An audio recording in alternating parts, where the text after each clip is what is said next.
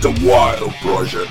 2021 ha sido un año, tengo que decirlo, un poquito extraño, un poquito complicado. Seguimos en esta resaca post. Bueno, post no, yo diría que aún estamos metidos de pleno en la pandemia esta.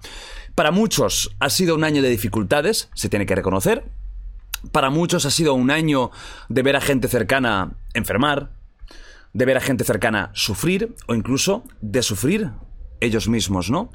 Entonces yo, desde este humilde podcast, también lo que he intentado es un poco entretener a todo el mundo, al que lo está pasando genial, al que tiene una vida fantástica, pero también, y quizás especialmente al que está más jodido, ¿no? Muchas veces me habéis escrito, incluso, pues yo qué sé, de los hospitales, me ha pasado esto, Jordi, mira, y te escucho y, y me animas. Y la verdad es que aunque espero que no tenga que suceder esto porque significa que estáis pasando un mal momento, la verdad dentro de lo que cabe, me alegra que pueda hacer este servicio.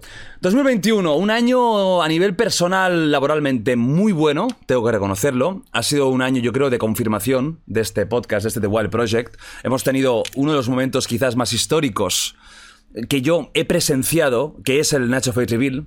Nacho, ¿todo bien? no te esperabas ahora, ¿eh? Salir. El Nacho Face Reveal fue un momento en mi vida que ya yo no puedo pensar en mi ser, sin ese Nacho Reveal, hemos conocido a colaboradores nuevos y creo que el formato de The Project ha mejorado del 2020 y esto es solo el principio. Pensad que en 2022 aún será mejor. Espero que el 2022 sea un año, de verdad lo digo, mejor que este, más abierto, con menos restricciones, superando un poco este trauma de los últimos tiempos, pero si no calma, paciencia, ¿de acuerdo? Que hemos pasado cosas peores a la humanidad y de todo acabamos saliendo porque somos como putas cucarachas. La humanidad es lo más asqueroso que hay, pero a la vez maravilloso. Quiero desearos aprovechar, ¿no? Para eh, eh, deciros que paséis unas felices fiestas, un feliz fin de año, unas navidades con vuestros seres queridos, que disfrutéis a la gente que os quiere, que os ama, que os se porta bien con vosotros, que los cuidéis muchísimo, que no me entere yo que no cuidáis bien a, a vuestros familiares, a vuestros abuelos, a vuestros padres, a vuestros novios, novias, a todo el mundo, ¿eh? Bien cuidadito y os dejo con este resumen de lo mejor que esto es muy subjetivo, ¿no? Porque seguramente habrá alguno que dirá, tío, lo mejor fue ese clip o ese momento y no lo has puesto. A ver, mi idea es que esto no dure 14 horas, ¿no? Entonces, lo mejor que hemos seleccionado de este año 2021 aquí en The Wild Project. Espero que lo disfrutéis y de verdad, espero que tengáis una actitud en la vida que sea la siguiente. Yo creo que es una de las mejores que se puede tener. Haced el bien para vosotros mismos y para los que os rodean. Empezad así, por el pequeño círculo. Y con esto conseguiréis mejorar no tan solo ese pequeño círculo, sino también poco a poco todo el mundo que tenéis alrededor. Es algo que yo intento desde los últimos tiempos aplicarme y funciona muy bien. Nacho, felices fiestas, feliz Navidad, eh, feliz Hanukkah, que yo sé que eres judío. Eh... Gracias, gracias. ¿El 2022 pinta bien? Pinta genial, maravilloso. Tienen que verlo, ¿eh? Todos los podcasts.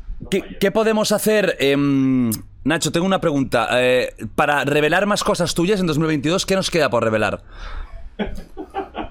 Pregunta que me ha valido la cabeza. Ya, ya te lo digo yo En privado. en privado. ah, ya lo estoy viendo. Crack, vale, bien. Fantástico. Un besazo a todos. Os dejo con este resumen, ¿vale? Que lo tendréis tanto en YouTube como también en Spotify y en otras plataformas de audio. Que vaya muy bien todo. Muchas gracias por el apoyo enorme, fantástico, increíble a este The Wild Project de 2021 y nos vemos en 2022. Hasta luego. Antes hablábamos del tema de, privacidad y el mundo de Internet, ¿no? Que es un mundo que ha cambiado todo, absolutamente todo. Hoy, antes, para saber algo privado de una persona, pues la única forma que tenías era la basura o era mirar a ver cómo salía de casa, dónde iba. Pero hoy en día, bueno, Internet ha, cambiado el mundo y ha cambiado todo. Entonces, ¿hasta qué punto tú como detective te has tenido que actualizar y hasta qué punto no somos conscientes de la barbaridad de datos que hay nuestros en la red y lo fácil que es saber de nosotros? ¿Tienes huevos y hacemos una prueba con tu nombre? Me hundes, ¿eh? Me hundes el fango. A ver, ¿de qué? ¿De qué? ¿Qué pasa aquí? A ver, Obviamente, eh, tres segundos. venga. Va, espera. Que aquí voy a hacer de detective. No me voy a con- Yo nunca me conecto a la red wifi de casa. ¿Vale? Me ¿No? voy a tener que. No. Me voy ¿Qué a utilizas? conectar- ¿VPNs o, o VPN? Verás, yo ¿Recomiendas ser entonces VPNs, no? Debo, debo ser el único tío de España que lleva Blackberry. Hostia, ya, también es verdad que debe ser la única que hay en España que está activa. pero es uno de los elementos más seguros, Ajá, hostia. ¿vale? Y entonces entro por mi entro por una VPN directa del móvil. Sí, la VPN, eh, que yo he hecho alguna promoción de VPN, son realmente muy útiles. Y fuera de, de- de promociones y todo, es una forma de encriptar tu, tu conexión y todo que, aunque vaya un poco más lento, eh, realmente depende de qué casos vale la pena. No, no, vale la pena. Y, y además, si estás en el extranjero y quieres ver Netflix, tienes que utilizar. Ahí está, claro, quieres ver algo, de- de- o quieres ver un Netflix americano o un Netflix de, de Reino Unido que tienen cosas diferentes, es la versión. Vale. Miedo tengo, ¿eh? Paco, no sé qué coño ya estás no. buscando aquí, que ya tengo el culo para adentro. A ver, en Google esto es muy sencillo. Pone que Jordi Wild se llama Jordi eh, con, con dos apellidos, ¿vale? Un Sí, apellido sí, primero. sí. Bueno, eso es, eso es Vox Populi. Eso Vale. creo que hasta yo lo he dicho. A ver. Tengo miedo, ¿eh? Momento, momento, el momento de la verdad. A ver, tú naciste un 28 de agosto de un 80 y. Perfectamente. Me gustaría que fuera 89, pero. no, no va a ser. 80 y. 80 y. No va- O sea, vamos, que, en, que en- que en cuatro, en cuatro búsquedas puedes encontrar información. Tu NIF empieza por 3 y acaba Ya está, se acabó. Ya se acabó. No, ya no el nombre, el nombre de tu padre y el compuesto de tu madre. ¡Oh! ¡Es verdad! Es verdad, hostia. ¿Mi madre? ¿Cómo? Porque mi padre, claro, mi padre es conocido, pero, pero mi madre, la Juanita de mi corazón, hostia, me has dejado de, me has dejado de piedra, y ¿eh? así, y así hasta el infinito. Y eso con una búsqueda. También es cierto que yo ahora he entrado en un sistema privado mío, Vale, vale, en el extranjero, etcétera, etcétera, que es mucho más sencillo. Pero es igual. Eh, tú estoy seguro que tienes eh, comprados dominios, ¿no? Eh, sí, sí, claro, por supuesto, por supuesto. Los Sí, puedes mirar el voice, puedes mirar el, el, el voice para... Sí, pero el Voice ahora, por ejemplo, todo, el Voice ahora es muy fácil, porque en, todo, en todos pone privacy, privacy, privacy. Sí, sí, sí. Pero yo tengo, pero, por ejemplo, en los antiguos, ¿vale? Se recopilan en determinados sitios, ¿vale? Hay que tener la capacidad, hay Claro, que saber claro. buscarlos, etcétera, etcétera. Pero claro, encuentras un Voice donde a lo mejor está tu dirección particular, Claro. tu teléfono móvil, Claro. etcétera, etcétera. Yo al final siempre digo eh, que, ojo con lo que ponemos por internet. Siempre se lo digo a mis hijos. O sea, mis hijos tienen prohibido poner en Instagram eh, cuando estamos haciendo algo, ponerlo. Lo pueden poner con posterioridad. Post. Es decir, post viaje lo pueden poner. Pero es que esto es una cuestión bastante lógica. Yo no, yo he tenido grandes discusiones con mi hija, "Ay, ¿para qué no lo puedo poner? ¿Para qué?". Son- La niña, ay, yo quiero poner una foto aquí en la playa. Pero a ver, ¿qué quieres? ¿Llamar a los ladrones y decirles, hola, la familia Marco está de viaje en tal sitio, sin saber mi dirección? La mía quizá no, pero la dirección de cualquiera a mí me cuesta tres segundos y medio. Vale que un choro eh, no lo sabrá tan rápido, pero le costará cuatro, si le costará cinco, si es que, que no tiene mucho más. O sea, debemos ser conscientes, y ahora sí que hablo absolutamente en serio, los chavales tienen que ser conscientes de que las redes sociales pueden ser muy bonitas, pueden ser maravillosas, Bueno, pero no sé hasta qué Bueno. punto, ¿eh? o no, o no. O no, y ahora te voy a poner un ejemplo. O no. Pero pueden ser muy maravillosos para determinadas cosas, ¿vale?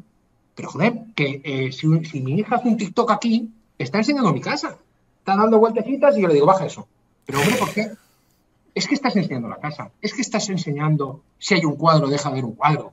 Eh, o si hay no sé qué, o dejas de ver no sé cuántos. O sea, no podemos ser tan inocentes y tan subnormales de cada vez, si nosotros nos creemos que Google es gratis, es que somos tontos. Efectivamente. No es gratis. YouTube, lo siento mucho, No. porque este medio de vida no es gratis. Claro que no. Nosotros porque somos si no, no te podría pagar a ti. Claro. Es toda la gente que entramos en Google y le estamos dando información. Comprar por Amazon es comodísimo. Pero cojones, que Amazon sabe lo que. O sea, si yo quiero. Mi mujer el otro día me decía. ¿Tú te acuerdas que hace tres años o cuatro años compramos no sé qué pastilla? No sé qué historia me explicó de la cocina o del no sé qué. Entré, me asusté yo mismo, ¿eh? entré en mi historial de compras de Amazon, puse tal, y dije, lo compramos en fecha tal, costó tanto y es tanto. Eso no nos podemos olvidar. Es información. Eso es dinero. Y se lo estamos regalando a los proveedores de servicios.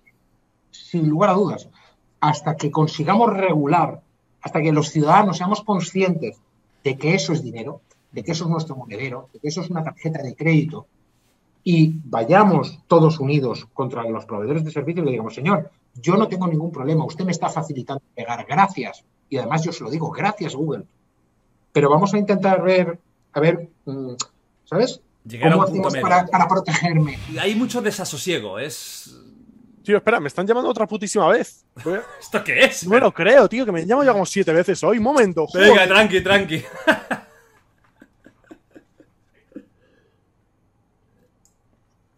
bueno, estamos aquí en un pequeño parón, ¿no? Parón de llamada. Vale, ya pasa? O sea, que parezco Cleopatra, que no he, no he pedido nada y me han llegado como cinco cosas hoy. Que no quiero nada. Joder. ¿Pero por qué? ¿Qué te, dan, te dan como tributos, no? Me, me dan tributos, sí, me dan como primogénitos. Toma. Toma las cenizas de mi abuelo. No, no sé, no sé qué me han traído, pero me están trayendo cosas. Las estoy amontonando, no las estoy abriendo. Espera, voy a abrir Bien, bien, bien. Un momento. Bueno, si hay algo interesante lo puedes abrir aquí en directo, ¿eh? No hay problema, ¿eh? Amigos, estamos con, con Mr. Jagger, o sea, eh, genio y figura. Genio y figura hasta la sepultura, o sea, es un tío único. Y, y... Hostia, mira, oye, aquí hay mucho Prime, ¿eh? no sé qué es nada de eso. Aquí hay mucho Prime, ¿eh? Aquí algo has pedido tú, ¿eh? Prime no te uno, regalan dos, cosas, tres, ¿eh? cuatro, cinco paquetes. Cinco. Cinco. Y no he pedido ninguno. O sea, que son regalos. Sí, son como cosas que llegan.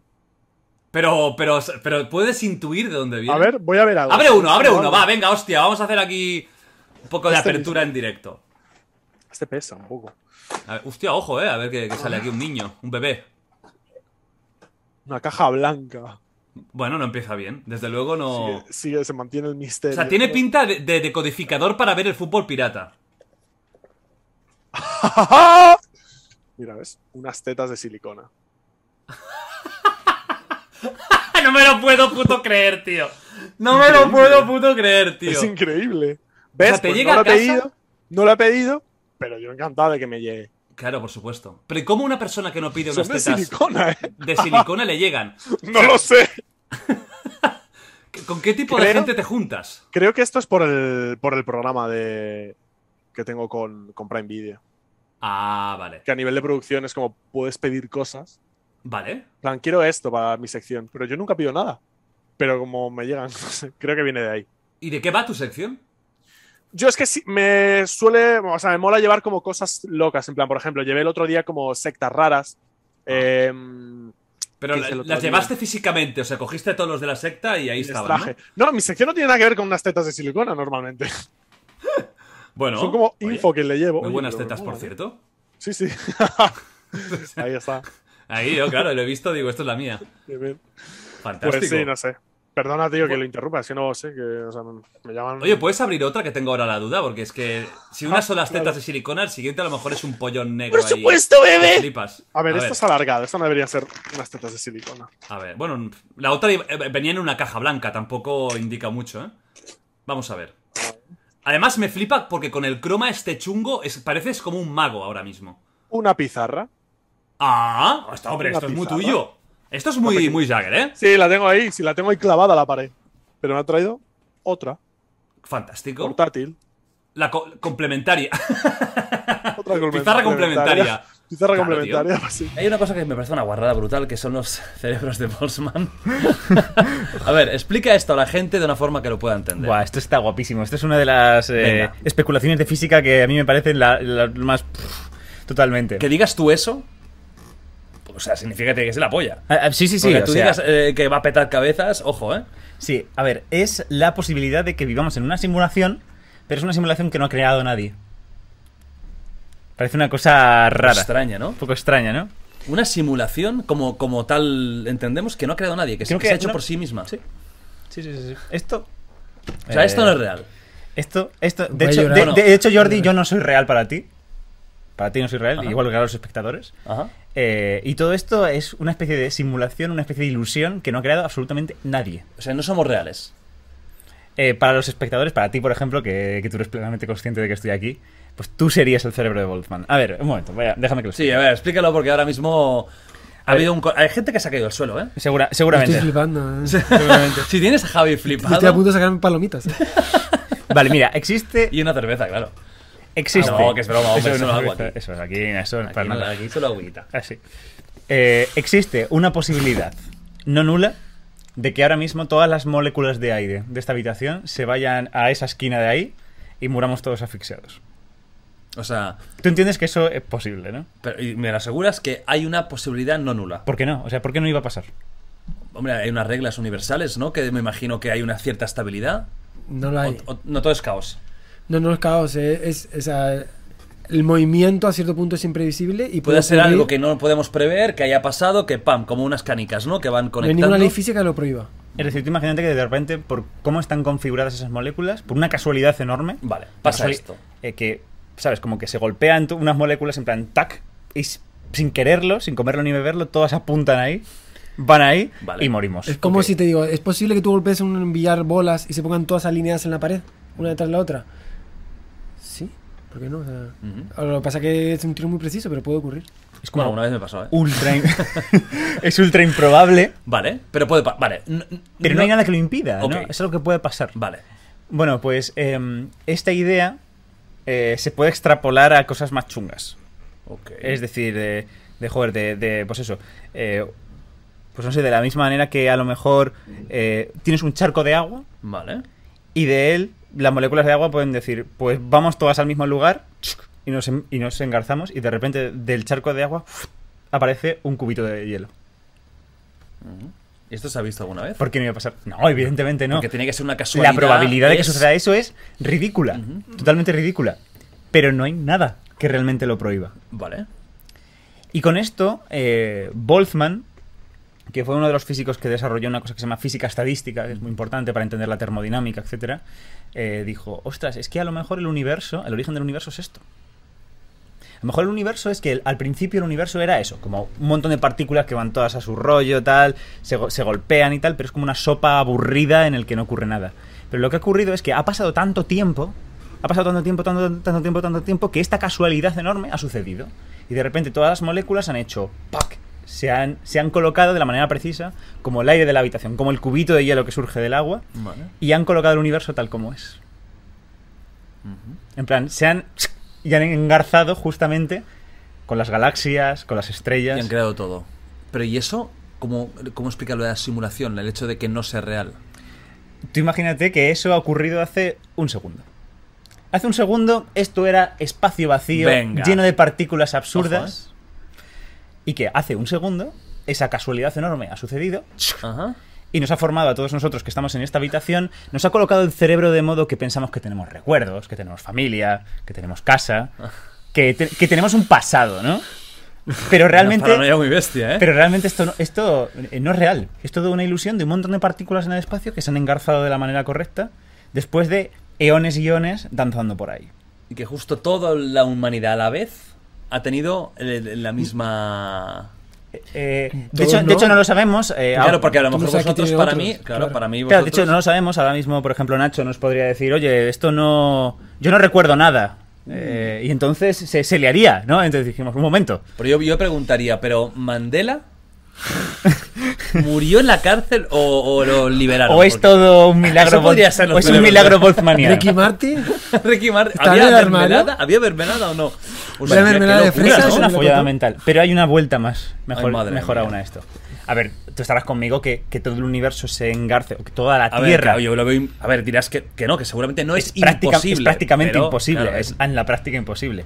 El hecho de que toda la Tierra se engarce de la manera en la que nos crea a todos nosotros de manera compatible, que no haya errores y todo eso, pues es como, tío, esto no puede ser. demasiado.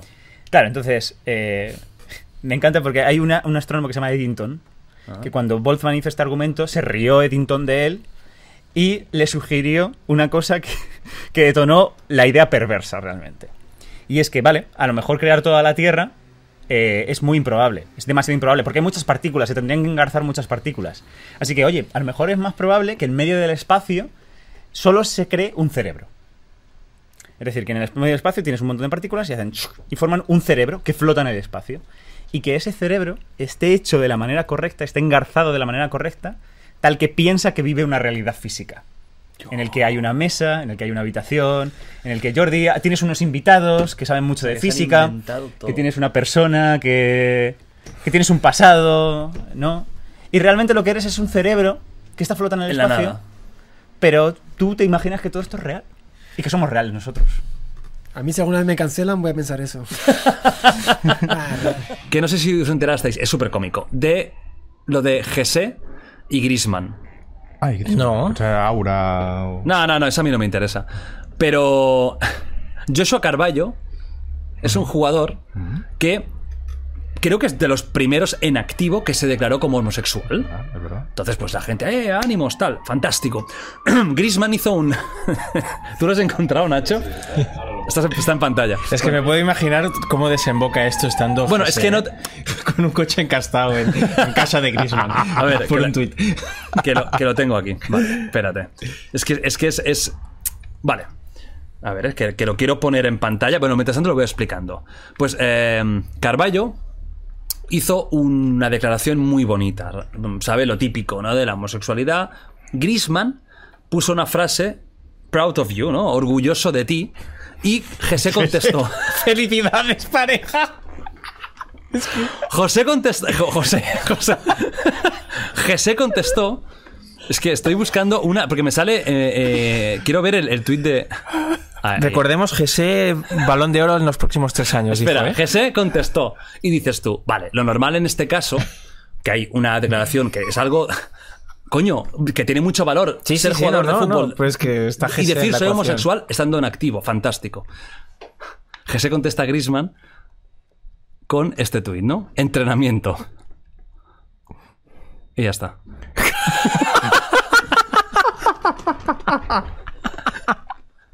O sea, aquí tienes a Grisman, que seguro que lo hizo llorando. Estoy muy, muy orgulloso que soy gay, Joshua Carballo. Es una de las- De, de- de- de estoy llorando, tal. Es durísimo. José Rodríguez. Entrenamiento. ¿Y no las- lo ha borrado? No, no, de Las Palmas. Y ahí sale él en cuatro fotos entrenando. ¿Y no, y no lo ha borrado esto? Es una de las manchas más negras que tendremos en toda la historia del Madrid. Es que es, es- es- Sí, sí, entre GC y Florentino. No, no, pero me parece. Me parece brutal. O sea, me. Pero yo, se equivocó, ¿no? Yo creo que. Hombre, mm, ¿Pero por qué no lo borra? porque tampoco creo que haya llegado a la conclusión de que lo hemos equivocado, ¿sabes? Él debe pensar, esta línea que debe ser. ¿Por qué me sale una línea aquí? Se me ha roto la pantalla.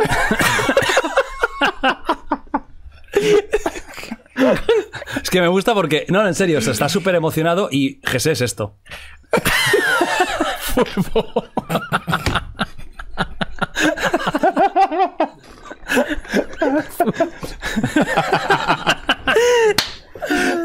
O sea, Grisman es rollo, hermano. Proud, estoy orgulloso, tío, qué valiente eres. José, Entrenamiento. furbo. Furbo.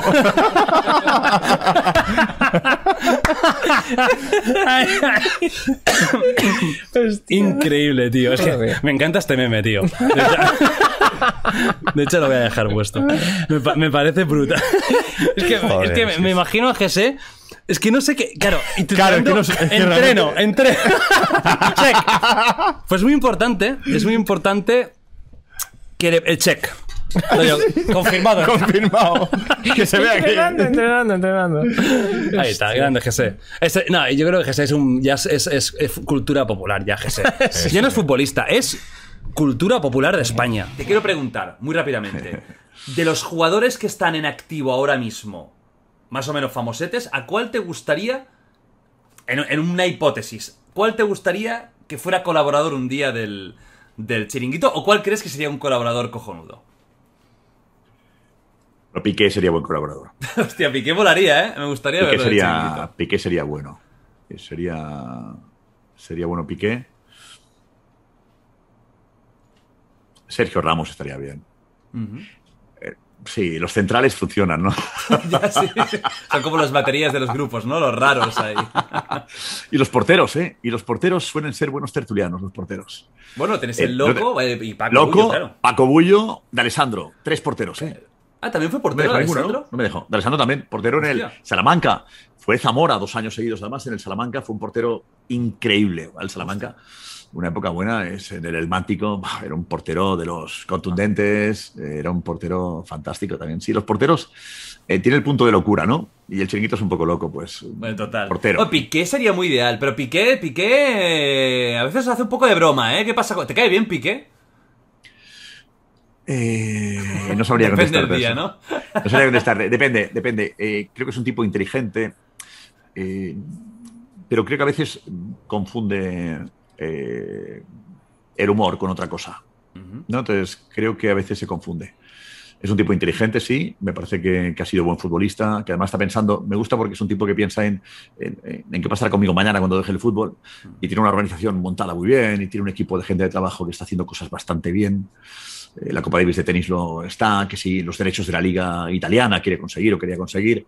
Entonces me parece que es un tipo inteligente, bien rodeado, bien aconsejado eh, y bueno, tiene un sentido del humor especial, tipo que, que me parece muy amable. Yo lo he visto alguna vez y me parece un tipo encantador, pero luego también creo que es un poco metepatas.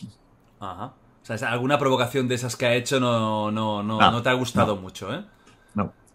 Bueno, a, a ver, ya, ya, a ver, eh, a, ver, este, este año no ha podido mm, eh, vacilar mucho, la verdad, claro, también cuando no te van bien las cosas no puedes. Cierto, vacilar cierto, mucho. cierto, claro, estás, O sea, ya eh, como culé espero que este año meta la pata otra vez o diga algún vacile, porque es una buena yo creo que no, señal, yo ¿eh? creo que tiene que, que- que celebrar las victorias y meter la pata, ¿no? Aunque la pata la metemos todos. Ah, claro, nos pasa a nosotros, ¿no? A ti te habrá pasado un montón de veces y a mí también me pasa. Estamos, claro, lo fácil. eh, dicen, "No, es que este dijo no sé qué y tal, no sé qué, y nos matan, nos matan ¿no? por, como te digo, en trending topic por, por cosas que podemos decir en un momento dado, ¿no? Pero claro, no tenemos un guion, y hablamos 20 minutos con un guion absolutamente preparado y que, del que no te, no te vas, ¿no? Tú estás ahí un montón de horas todos los días, son dos horas y media de programa tú y opinando de todo, eh, de política, Sí, sí. de- de- tú opinas de todo. Eh, Entonces, joder, pues podemos equivocarnos en cosas, no somos infalibles, somos perfectos en nada. Pero eso yo creo que el que hemos, y el programa ha conseguido que nos eh, crean y que nos disculpen cuando metemos la pata, pero somos, sí, somos, somos impulsivos. Los niños de la guerra, ¿no? Muchas de estas armas que se venden en el, en el mundo occidental acaban en manos de niños, sobre todo en en África, ¿verdad? Los niños de la guerra. En América Latina. En América Latina y, Asia África. También, y en Asia ¿Sí? también, sí. En, en conflictos como Birmania, Tailandia, en conflictos en, en Timor Oriental, por ejemplo. Ajá. Eh, bueno, y en la guerra de Vietnam y en Camboya hubo muchos niños. El Khmer Rojo tenía muchos niños. Ajá. O sea que los niños también han utilizado O sea, han conflictos eh, eh, a, a nivel, a nivel global. Sí, sí. Pues te quiero preguntar por porque tú has hecho bastante pues, investigación y reportaje de los niños de la guerra, que es algo que sí que también hay mucho misticismo, ¿no? Y que tú me has dicho que es absolutamente real y que nos quedamos cortos. Niños de 10 años que mutilan, violan, torturan, eh, y de una forma fría que no te lo puedes ni imaginar. ¿Cómo es eso? ¿Cómo son los, los niños de la guerra? Tú me has contado en Sierra Leona, por ejemplo, Sierra Leone, por ejemplo. ¿Cómo, cómo- es eso? Mira, yo la primera vez que vi niños soldados fue en la guerrilla salvadoreña y la guerrilla guatemalteca. Y me impresionó muchísimo ver chavales con 10, 12, 14 años con armas. Y combatiendo. Son más grandes casi que ellos. y combatiendo. O sea, Así que no es postureo. No, no, no. Los que tienen 14, 15 años llevan 2 o 3 años combatiendo. Combatiendo. Dos o tres años. Y los que tienen 18 son comandantes. Cuidado. Entonces me impresionó muchísimo, aunque nunca, digamos, eh, y, y continuidad a este tipo de trabajo. Luego estuve con la contra nicaragüense, que estaba repleta de niños, o los propios sandinistas, que tenían muchos jóvenes en sus unidades, eh, digamos, avanzadas, las que luchaban contra, contra la contra en Nicaragua. Vi también niños soldados en Camboya. Eh, y luego, evidentemente, empecé a ver muchos niños soldados en África. En el año 95 llegué a Monrovia, en Liberia, con un gran periodista eh, español, amigo mío, Alfonso Armada, y nos encontramos con cuatro grupos armados. Eh, precisamente para mostrar un Eso es Sierra Leona. Eso es Sierra Leona. Sí, Aquí vamos a ver si lo puedo poner en grande. sí. Sí, esto es un, está más bien posando, ¿no? Allí en Sierra Leona. Ujú. Eh, entonces, llegué en el 95 y me quedé muy impresionado porque había cuatro grupos armados distintos. Esto es Liberia, ¿verdad? En Liberia, en Monrovia. Había un caos absoluto. Fue un viaje muy curioso porque, claro, las coberturas en países complicados son, son difíciles de hacer. Nosotros entramos con los marines en Monrovia. Helicópteros Black Hawk, Ujú. Son muy famosos. El Black Hawk derribado. el, el Black Hawk derribado. Clásico. Nos salíamos de, de Freetown, en Sierra Leona, íbamos a Monrovia porque los marines estaban sacando a, a estadounidenses de origen liberiano o liberiano de origen estadounidense y estadounidenses estaban sacándolos de Liberia en helicóptero. Entonces de- permitían que entrásemos eh, periodistas en Liberia, cosa que no ha hecho el ejército español ni el Ministerio de Asuntos Exteriores ahora de llevar en los, en los vuelos vacíos a Kabul a periodistas españoles que querían ir sin preocuparse de la vuelta, no lo han permitido. Los marines nos permitían entrar en los aviones para llevarnos a Monrovia. Luego, la salida era nuestro problema. Entonces nosotros llegamos con los marines y salimos con los rusos. Tuvimos que alquilar una- un helicóptero ruso para sacarnos de Monrovia tres semanas después. Qué locura. Durante esas tres semanas yo no he visto, bueno, vi ejecuciones extrajudiciales, o sea, niños, en, en persona. niños ejecutando delante mío a otras personas. Mm, nos colocaban los testículos que arrancaban cada noche en el árbol que teníamos delante del hotel, que era el único lugar neutral que había en toda la ciudad, porque los libaneses que tenían el hotel pagaban a las fracciones armadas un dinero para que no atacaran ese sitio y luego no lo cobraban a los periodistas, evidentemente, por seguridad. O sea, que teníais un árbol delante y, y os levantabais y habían testículos arrancados Sí, sí, de, penes, de y- ejecuciones. Y, penes, sí, sí. Sí, sí era, era, era habitual ver este tipo de cosas, ver gente desangrándose en la, en la calle o ver gente, digamos, mm, Mutilada, mutilada. cortada en pedazos. Sí, sí, era muy, muy, muy normal. Yo, yo hice fotos fuertes, pero casi nunca he publicado estas fotos. Entonces, realmente- claro, has hecho fotos de- que serían material gore. es que pasabas por delante tuyo y las veías, ¿no? De hecho, fot- fotografié un día, iba, iba andando y me encuentro un tipo que iba casi desnudo. De hecho, llevaba una especie de, de camiseta y eh, tapándose el pene, del que se veía la punta, por cierto. Iba con un fusil, iba con un fusil, sí, pues tenía un gran pene. Claro, no, ahí en África- Era muy africano el pene. Y llevaba un, llevaba un- llevaba un fusil de asalto y no me di cuenta, o sea, me fijé en él, digo, hostia, un exhibicionista. Y de repente le miro la mano izquierda que acaba de arrancar de un machetazo la mano de un prisionero o de un muerto. Y la llevaba de la mano. Entonces pasó delante mío, yo me quedé petrificado, giré rápidamente, le llamé, señor, señor. Se me giró el señor, la esgrimió, la levantó, se la metió por el pulgar aquí y le tomé una fotografía que fue muy famosa en su momento. Una fotografía que tuvo mucho impacto. Una mano de, mm, cortada Sí. y la... De dedos, de dedos muy grandes, además. De dedos muy largos. ¿Había canibalismo también ahí? Porque en los, guerras niños, africanas... los niños soldados de Sierra Leona eh, a- admitían que en algunos momentos mataban a prisioneros, les sacaban las vísceras y ese, ese día el arroz estaba más sabroso. Madre. No, pero- Hay una parte de mi dinero que va para educación, pero se debería de aplicar de una manera mejor. Claro. Entonces, si se, si se hiciese, sería la polla, porque te educarían para lo real, que es no tener traumas, no tener estigmas, no tener problemas mentales, que son tan difíciles de canalizar de mayor, imagínate de joven. O sea, es que yo si, me llega, si yo llego, llego a tener mi peor estado mental con 16 años, no sé qué hubiese pasado conmigo. No sé qué hubiese pasado conmigo. O sea, no, no descartas nada. No descarto nada. ¿Qué te No sé pasó a qué hubiese ti? pasado.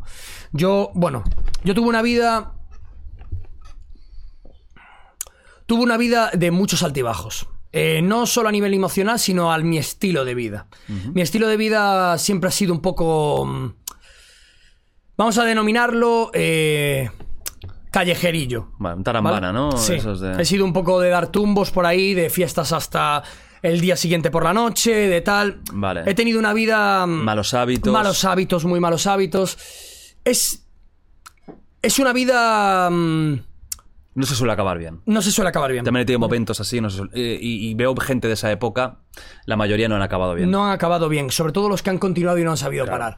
Entonces, em, he tenido una vida complicada, sobre todo por el libertinaje vivido en la universidad. La universidad te ofrece unas ciertas libertades que son difíciles de, de manejar cuando eres un chaval de 18 años o 19 años. Se te fue un poco el control, digamos. Efectivamente, se me fue un poco el control, lo suspendía todo, eh, no iba a clase, bueno, tuve una vida un poco desastrosa, me pasaba el día jugando a videojuegos y de fiesta, es lo único que hacía, Eh, bueno, un desastre, ¿no?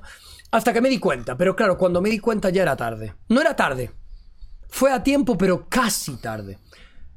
Y claro, cuando dejé esa vida, se me vino todo encima, porque mis colegas ya habían terminado la carrera. Yo me había recuperado ya un añito antes o dos. Estoy hablándote. Yo empecé la carrera en 2009, ¿vale? La carrera la acabé en 2014. 2014. Y yo hice mi cambio de vida en 2012-2013. En 2012-2013 empecé a ir mucho a clase. ¿Por qué lo porque hiciste? una- ¿Cuál fue el momento que... Porque todos tenemos un momento, ¿no? De decir, "Mm, tengo que cambiar el chip ya. ¿Qué, qué, qué fue lo que te llevó a eso? Ver gente que estaba muchísimo peor que yo. ¿Te diste cuenta en ese Porque momento? convivía con ellos. ¿Vivíais juntos? Convi- Convivía con ellos de fiesta. La- Ah. los, los la- ambientes en los que me movía de fiesta. diste- cuando te iba cuenta. a las 10 de la mañana a una casa. Vale. Me di cuenta y dije yo, joder, ¿con qué gente estoy andando? Estoy andando con gente que, que son gente de puta madre. Sí, pero que no tienen ningún tipo de futuro. Claro, o sea, son gente que eh, solo vive para esto y tal. Y es. Es difícil porque yo los respeto y los aprecio, pero tienen un ritmo de vida que me di cuenta de que no podía tener yo. Me di cuenta. Entonces dije, joder, mis padres me, me están dando todo porque yo tengo una carrera y porque yo termine mis putos estudios. Espabila, tío. Un golpe de realidad. Y dije, venga, voy a intentar cambiarlo. Y fui disminuyendo un poco todo. Saliendo menos de fiesta, teniendo Claro. mejores hábitos. Empecé a hacer deporte, un poco de deporte, empecé a moverme de nuevo, porque yo estaba bien entrenado cuando yo con 18 años estaba fuerte. Claro. Estaba fuerte, o sea, yo iba al gimnasio cuatro días a la semana, estaba fuerte. Y eso, todo eso se perdió, pero se perdió para delgadez.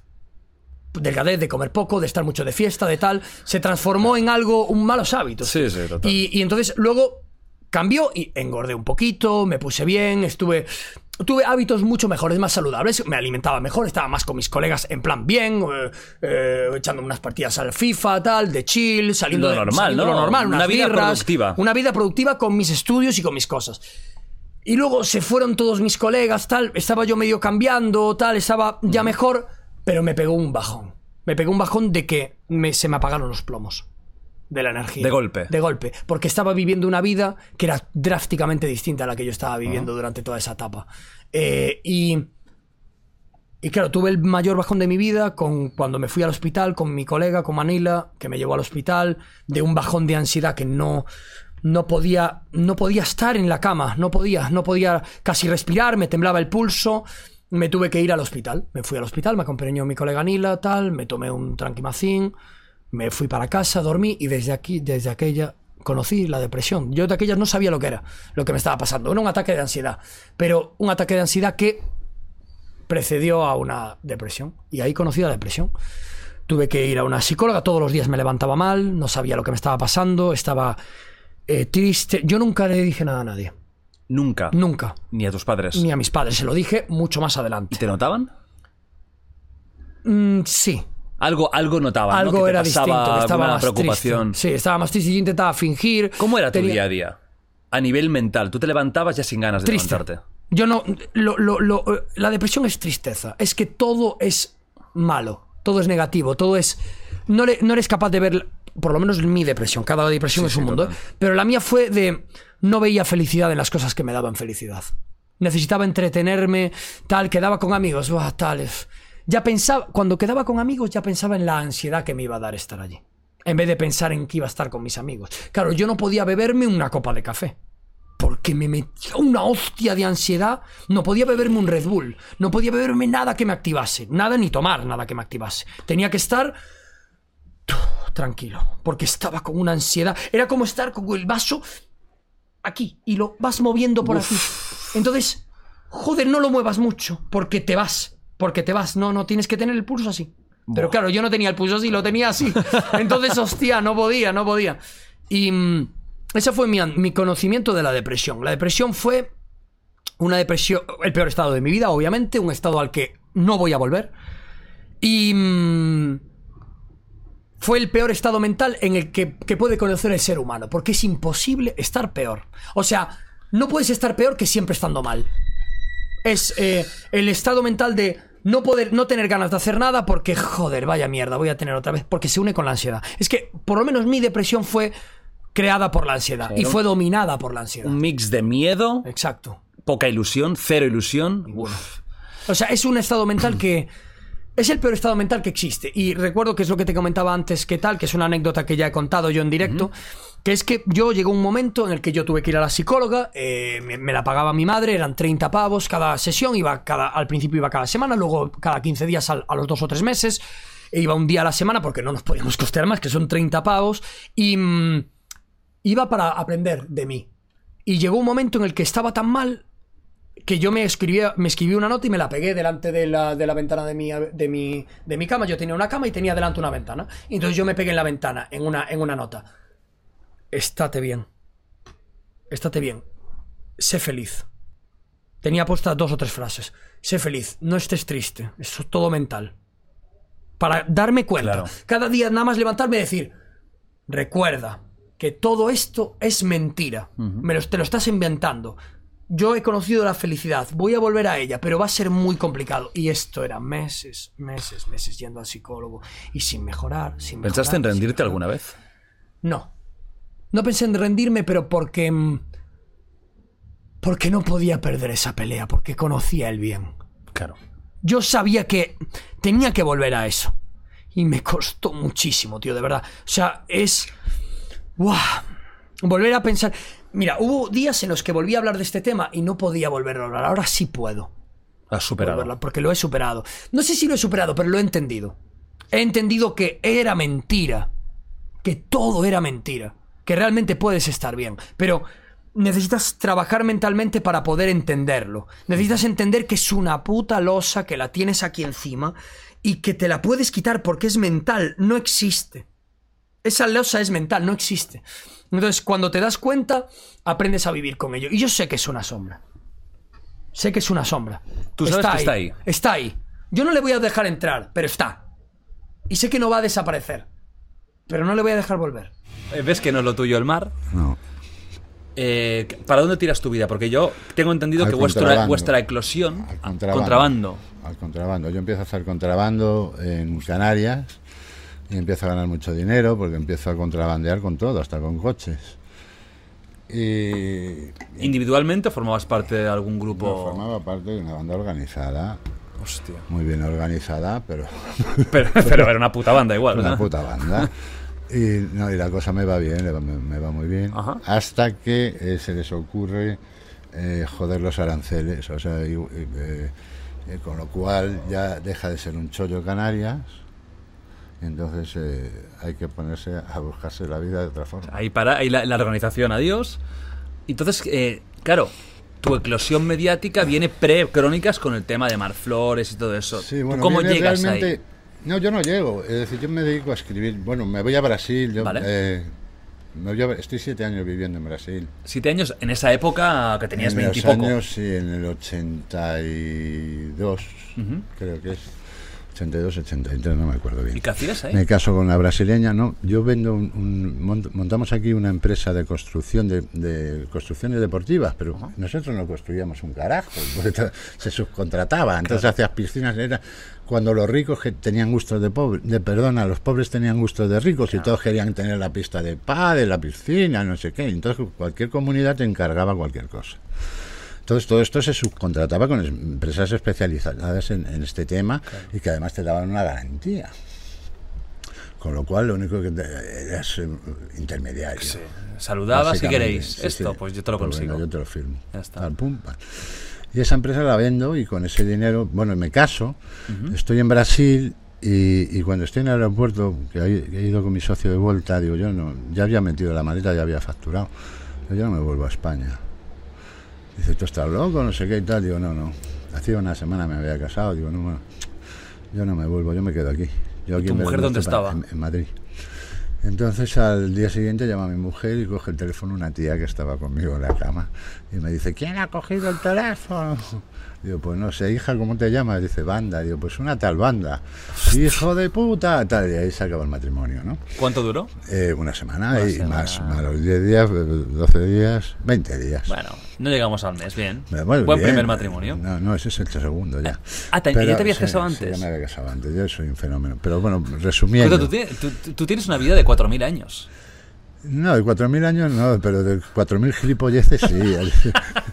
Errores he cometido, eh, pues eh, yo creo que a, la, a, la- a media de 100 diarios, ¿no? Es decir, y luego he hecho cosas que ahora las cuento así como una gracia, y que Sí, no, no, y en suenan ese como una gracia, momento- pero, pero cuando lo pienso realmente, qué necesidad he tenido yo de hacer daño a nadie. Eh, Eso ¿sabes? te voy a decir, o sea, realmente que la gente esté viendo esto y que, que nos, no reímos cínicamente del mal No, ajeno. no, no. Me río de mí mismo. Es porque, y es porque al final has tenido una vida que no, que no es habitual. Y es casi una narración, pero es real. Sí, ¿no? Es sí. como cuando vino Daniel Rojo, personajes así que vienen, o Jem Kay que cuentan sus miserias, son duras.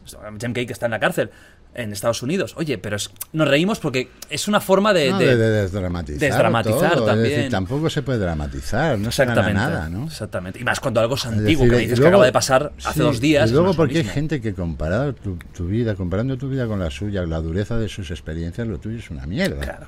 Claro. Problemas de primer mundo. dices, claro, dices, pero bueno, ¿cuál es el problema? Claro.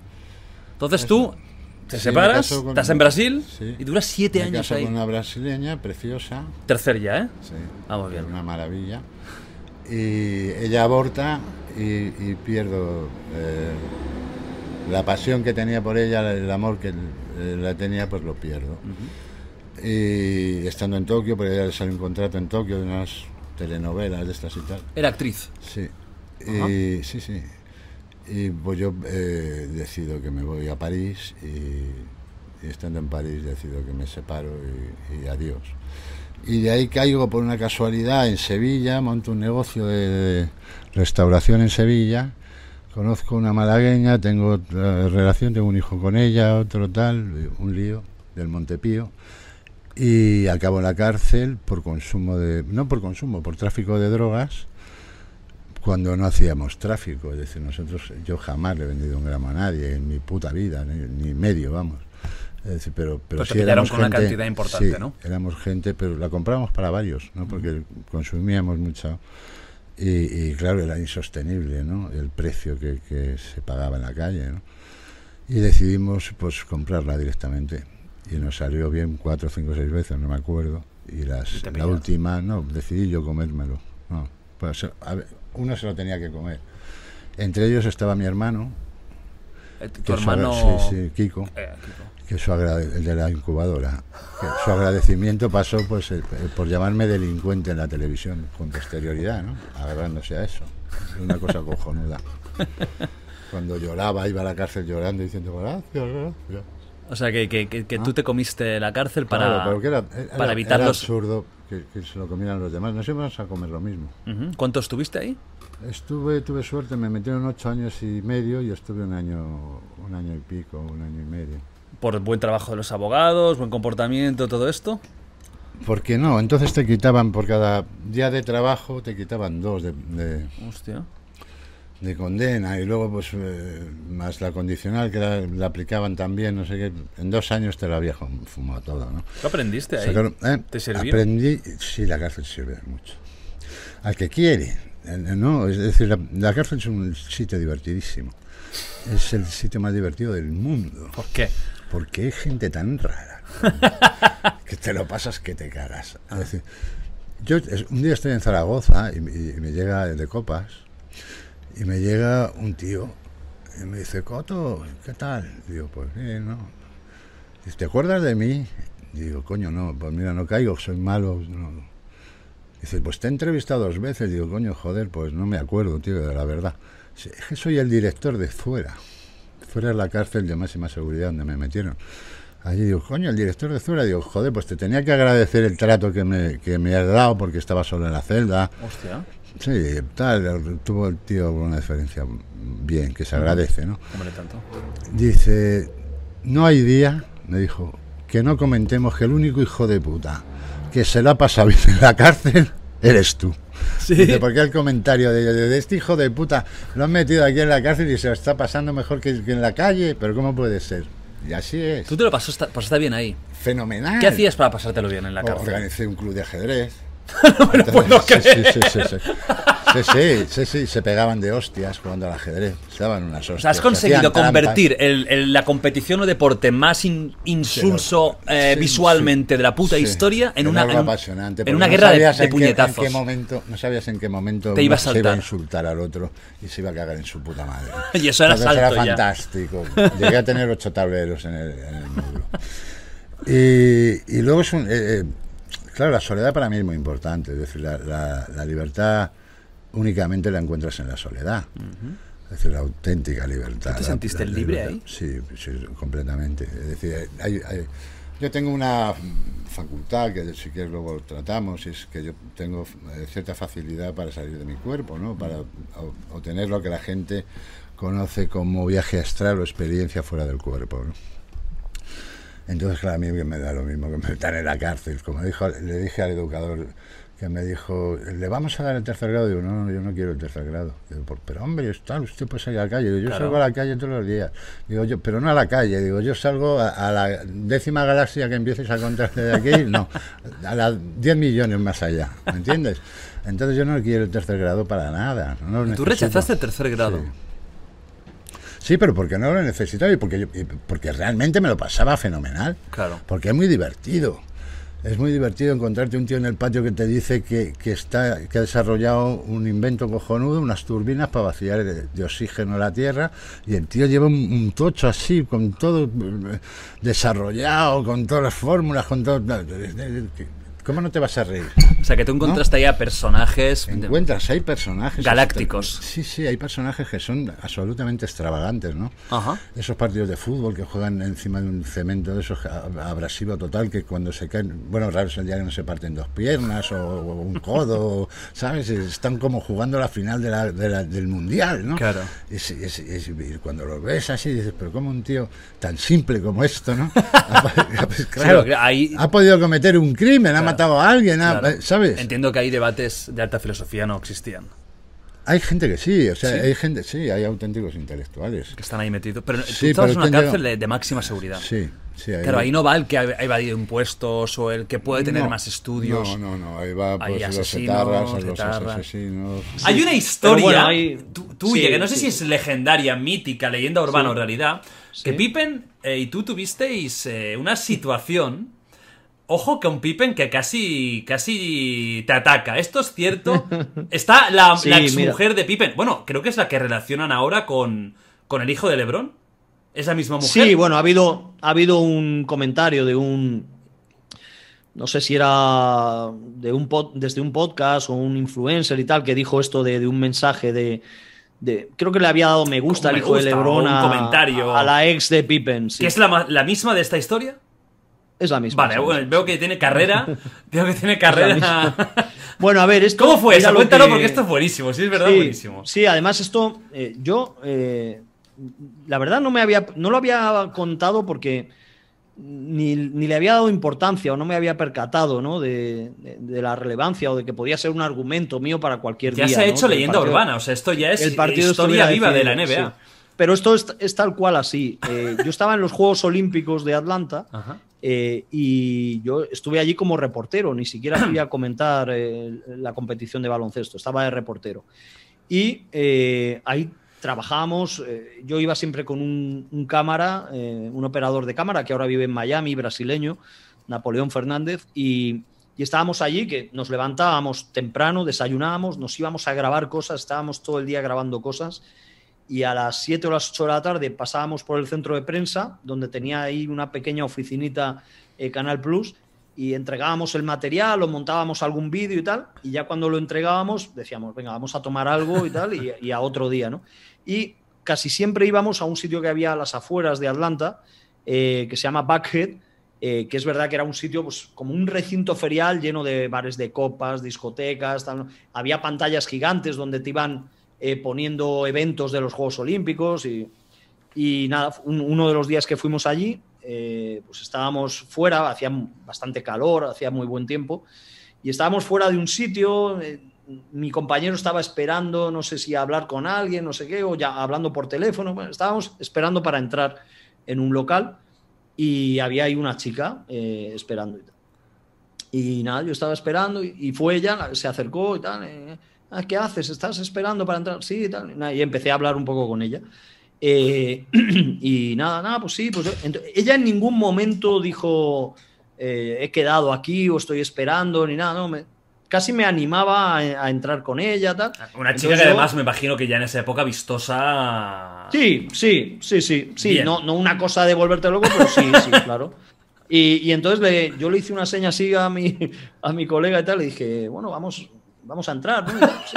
Él me vio así, no sabía si dejarme solo entrar. Bueno, al final entramos y ya, ya dentro, eh, ya sí hablando con ella, me dijo tal, no sé qué, porque me dijo, he quedado, pero no sé si, si al final esta persona, me dijo, no, no, no me dijo quién, no sé si va a venir o no y tal.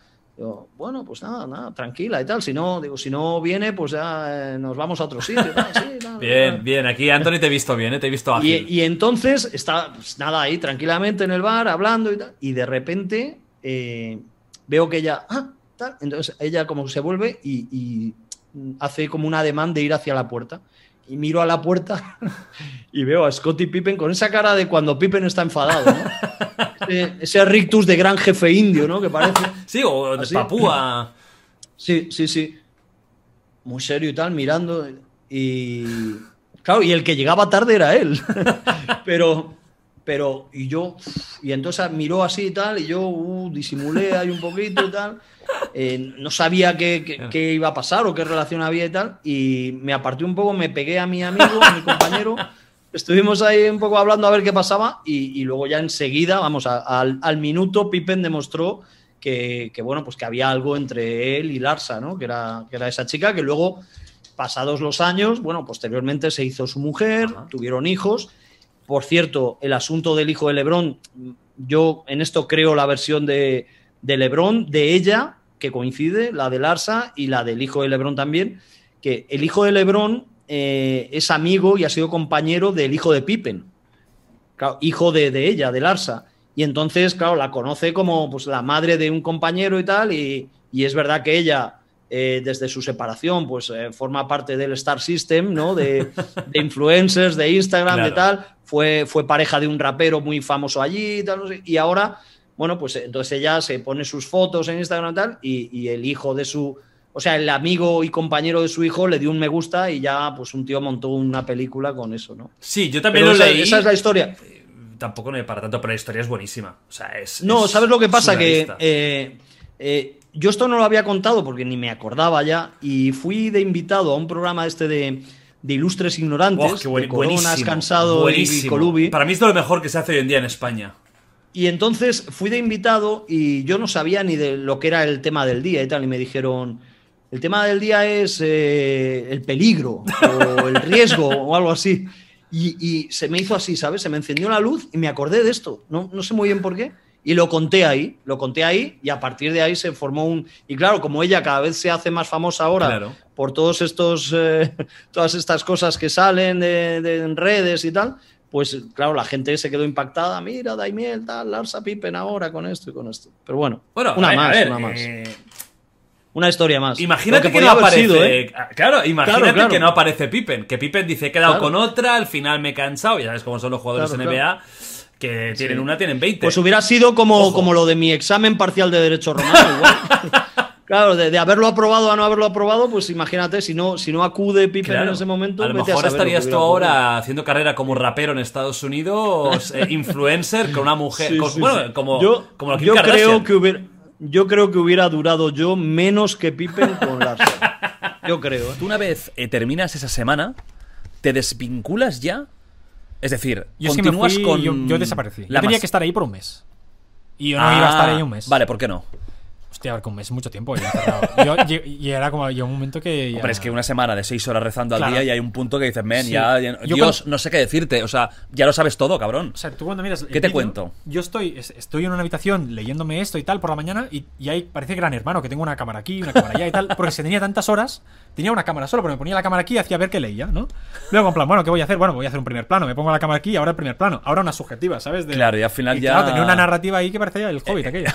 es que, en serio, es gran hermano. Y la gente me pregunta, en plan, ¿pero cómo pusiste cámaras por toda la habitación y tal? Pues porque Yo- estaba hasta la polla Claro, de es la no misma cámara, repitiendo la misma escena en bucle hasta que me llamaban para Vale, comer. y estuviste una semana, te va, una semana. ¿Cómo te piras? ¿Cómo les dices que, que- o te- directamente No, no, haces separación mágica? A las 2 de la noche llamo a mi, mi- mi amigo. Uf, y- ¿de película eh, esto?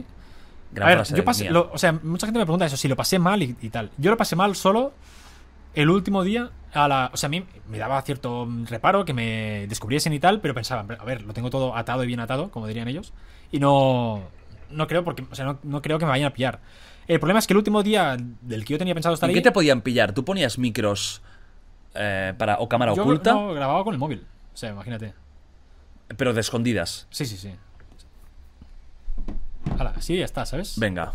Ponías la grabadora y. Ya podría estar grabando. Vale, vale, vale, vale, vale. Y, y eso. Em, entonces, claro, y, y además el correo era falso, yo el nombre que tenía era falso, ni buscando por internet y tal. ¿Cómo te llamabas ahí? Pera Vila, Pera Vila Rubias. Ah, Pere de Vila. Andorrano, de ¿De un pueblo Andorra? de Andorra, ah, mira, pues hablaremos de Andorra también, Sí. ¿eh? Porque hay, hay tema ahí, hay mucho peravilas, ¿eh? Yo, yo tengo familia en, en Andorra, entonces como más o menos ya lo conocía, pensaba si me hacen alguna pregunta. Puedo. Sí. Eh, y además también eh, había la cosa esa de que... Ah, no, no conocían Andorra ellos. Me dijo, ¿Andorra? ¿Eso es un país que está entre, entre España y Francia y tal? Y yo, pues, Ah. ¿no conocéis Andorra? ¿Qué pasa? Bueno, pero ey, acertaron porque podrían haber dicho, no, eso está Claro, por no, Mongolia. yo creo que lo buscó de- eh, por Google. Yo creo que lo... Sí, sí, en plan, ¿es, es eso Andorra? De- Hombre, sí, está claro. A ver, por desgracia, mucha gente de estos sitios son no tienen mucha cultura. Vale, quizás habrá Además, el, mucho nombre- de... el padre Braulio era, creo, de irlandés, creo. ¿eh? O sea que Ah, también. sí, sí. Pero Braulio se llamaba, claro. Brendan Brown se llama realmente. Hostia, qué Va a ver locura. eso, eso lo va a ver. Que si quieres saludarlo, lo ve todo, ¿eh? Lo que Padre Braulio, eh, no hagáis esto, no seáis malos con la gente, por favor. No les quitéis el, el monis. Y luego, Abrid las puertas. Al 15 de- del, mes siguiente seguramente vas a tener tú un escrito hablando de la gente que habla mal del Palmar y tal. ¿Ah, sí? Sí, sí, sí. Ha- Hablan de mí cada mes casi. En plan, los vídeos antipalmarianos de no sé qué y tal. Y yo, joder, estáis obsesionados. Hace ya... Un año y Sí, pico. a ver, hace tres meses publiqué un vídeo de, de Palmar, pero así es, fue algo esporádico. Vale. Entonces, eh, cuéntame cómo te escapas de ahí, cómo te, cómo te vas. Eh, bueno, dos, de la, ma- dos de la madrugada. Tú tenías claro que ya ese día era el último. ¿Por qué dices que lo pasaste mal el último día? No, porque es que eh, fue el día que tenía que conocer yo al Papa, ¿vale? Y claro, era el día, joder, voy a conocer Hostia. al Papa Pedro III. Claro, había conocido a Padre Benjamín, Padre Claro, Abraham quedaba el jefe final. Claro, me quedaba el, El boss. la joya de la corona. Y, y bueno, me dijeron, quedamos a las 4 o algo así. No me acuerdo ahora de las horas exactas, ¿eh? Lo tengo apuntado todo, porque es que tengo una memoria. Eh, siempre eran muy puntuales y tal. Me dice, bueno, primero, quedamos a comer a la una en el bar ese que quedamos siempre de, de Palmareros y tal. Llego ahí a la una y no viene nadie. Cosa que no había pasado ninguna semana, que siempre eran muy puntuales y tal. Y yo, joder, pasa una hora, no viene nadie, digo, bueno, voy a comer, ¿sabes? Mando mensajes, no, no me responde, llamo tampoco. Y yo, pero bueno. Eh, como, no viene nadie, pago, me voy a la habitación que tenía yo. eh, y, y sabía que habíamos quedado eso, a las 4 o 4 y media para, para quedar con el Papa. Llegan las 4 y tampoco viene nadie. Y yo en plan, me cago en la hostia. ¿Sabes? Era por- Pero en plan, nadie me había avisado. Claro. Y era como raro. Y además, el estar tú en una habitación así, ¿sabes? Cuando estás, te vas comiendo el coco, ¿sabes? El problema sí, era sí, como no tenía nada que hacer, fue como, joder, qué raro. ¿Qué está pasando? Mm, A las 6 empezaba. A las, a las 6 empiezan las misas. Y siempre Vale. venían a recoger a 5 minutos antes de las 6. Y. 5 minutos antes no viene nadie. No solo eso, sino que pasan unos chicos por delante de la puerta diciendo. Ah, no, pasa él mismo diciendo en plan, ¿dónde está? ¿Dónde está? ¿Dónde está el chico? Eh, no, el chico no lo dijo. ¿Dónde está? ¿Dónde está? ¿Alguien lo ha visto? ¿Por qué no lo habéis avisado? Joder. Y yo, "Joder, pero, pero, tío, en plan, estoy aquí en la habitación, ¿por qué no has entrado aquí a, avisarme? ¿Eh? Si estoy resfriado. Bueno, para los que estéis escuchando esto en Spotify, Apple Podcasts, iBox, en diferentes plataformas de audio, no, no ha venido Satanás. Ha, sido, ha sido un momento mocos. Que oye, que, que Dios permite los mocos. ¿Está permitido los mocos en, en el Palmar? Yo creo que sí. Es que, justamente, hoy es la primera, el, el primer día creo que no tengo la voz muy nasal, porque llevo una semana que no he podido grabar nada porque es que... Hola, buenas la tardes, voz de ¿qué tal? pito- ¿Cómo estamos? Claro, y además suena más acento catalán todavía. Bueno, entonces ya parece sacado de, del Popla, ¿eh? De, de, Claro, claro, de Osona. De ahí, vale. Bueno. Em, que parece que hay como un tumulto, la gente está nerviosa Bueno, pasa y, ese y te hombre buscan. entrando de una habitación y saliendo a otra preguntando, ¿dónde está el chico? Ahí, ¿dónde está? ¿Dónde está? ¿Por qué nadie le ha dicho nada? Y yo pensando, en plan, yo estoy aquí. En plan, nadie ha picado a mi puerta. En plan, no me he movido de aquí. Pasan 10 minutos y tal, en la hora que tenían que venir a recogerme, y oigo unos chicos que se dirigen a. Cuando tú vas al Palmar, mucha gente lo va andando. A la Basílica, digo. La gente que vive en el pueblo del Palmar los viene a recoger unas furgonetas y los llevan al. A la al- Basílica. A la Basílica. Entonces iban como a la parada que tienen ellos y sus comentarios eran eh, con acento extranjero diciendo, hoy viene el de la cámara, ¿habéis visto chico de la cámara? No sé qué y tal. Y yo, pero, pero, pero, y yo pensando, ¿cómo han visto que yo tenía una cámara y tal? En plan, Hostia. yo creo que lo he hecho bastante bien, ¿sabes? No sé, no sé cómo han podido ver que tenía una cámara. Y aquí me empecé a poner de los nervios. Le mandé un mensaje a mi amigo, que era el que estaba por si pasaba algo y tal, ayudándome. Y le dije, en plan, venme a buscar ya porque es que hay Me algo piro, que- me piro. Sí, sí, sí. Lo Me estaba piro. pasando mal. Y él sabe que yo no soy... O sea, tengo la mente bastante fría, ¿eh? O sea, no... Sí, porque para hacer lo que haces, eh, Sí, o un cagao no puede hacer lo que tú haces. Bueno, es que tampoco. no- o sea, yo vivo la, el bombardeo de amor. Yo vivo la parte positiva de estar en una secta. Sí, pero, tampoco- pero siempre hay el riesgo que te pillen. Claro, pero. y, ahí- y el amor se acaba rápido, ¿eh? lo- claro. Eso es como la típica relación que te quieres, pero cuando te separas te odias. Es que la, secta es un poco una relación tóxica, ¿eh? Un poco Claro. los parámetros son los mismos. Claro, claro. Em, claro, yo pensaba, digo, si me pillan, lo que van a hacer, igual me rompen el móvil. Yo todo lo que grababa se iba mandando directamente a la nube y tal, Vale, y digo, igual perderé el último vídeo, claro. claro. Eh, a ver, me daba rabia pagar un móvil nuevo, ¿no? Porque, pero bueno.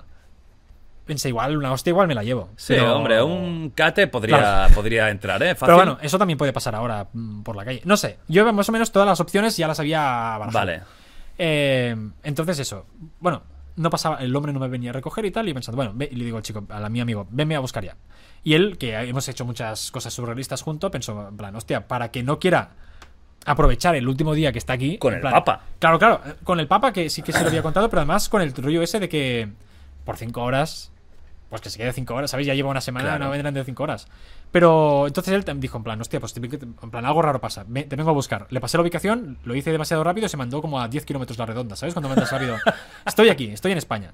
Y bueno, vale. Me empezó a buscar, claro, pasaron como 10 minutos más y yo en plan, mierda, el chico no viene. Yo tenía todas mis cosas, llevaba pocas cosas, pero escondidas por la habitación, en plan, en la cocina, en una olla, eh, de- debajo de la cama, el cargador del móvil y tal. La cámara llevaba, aparte del móvil, otra cámara pequeñita, eh, la tenía también escondida por otro lado y tal. Y bueno, lo recogí todo, lo metí de- dentro de la bolsa que llevaba y me esperé como si al lado de la puerta. De repente oigo que para un coche, un coche, pican a la puerta y oigo en plan, ¡Pere, vámonos! Y en plan, me cago en la puta, que era el otro hombre, ¿sabes? Era como, Vale. no era mi amigo. Entonces lo escondo todo fatal, eh, me voy como al baño y digo, un momento, que estoy al baño, ¿vale? Para tener un poco de tiempo. Y, y dejo las cosas así y salgo, pongo el móvil a grabar y abro la puerta y digo, no te flipes, ¿sabes? En plan, que si te han pillado, es que además iba- iban, iban Ya, a ya, querías hacer la última, ¿eh? Sí, la sí, sí. última jugada Bueno, maestra. Por. Ya por. Porque lo- eh, por inercia, ¿sabes? Ya lo hice. y fue como, no te flipes, que es que, es que te han pillado.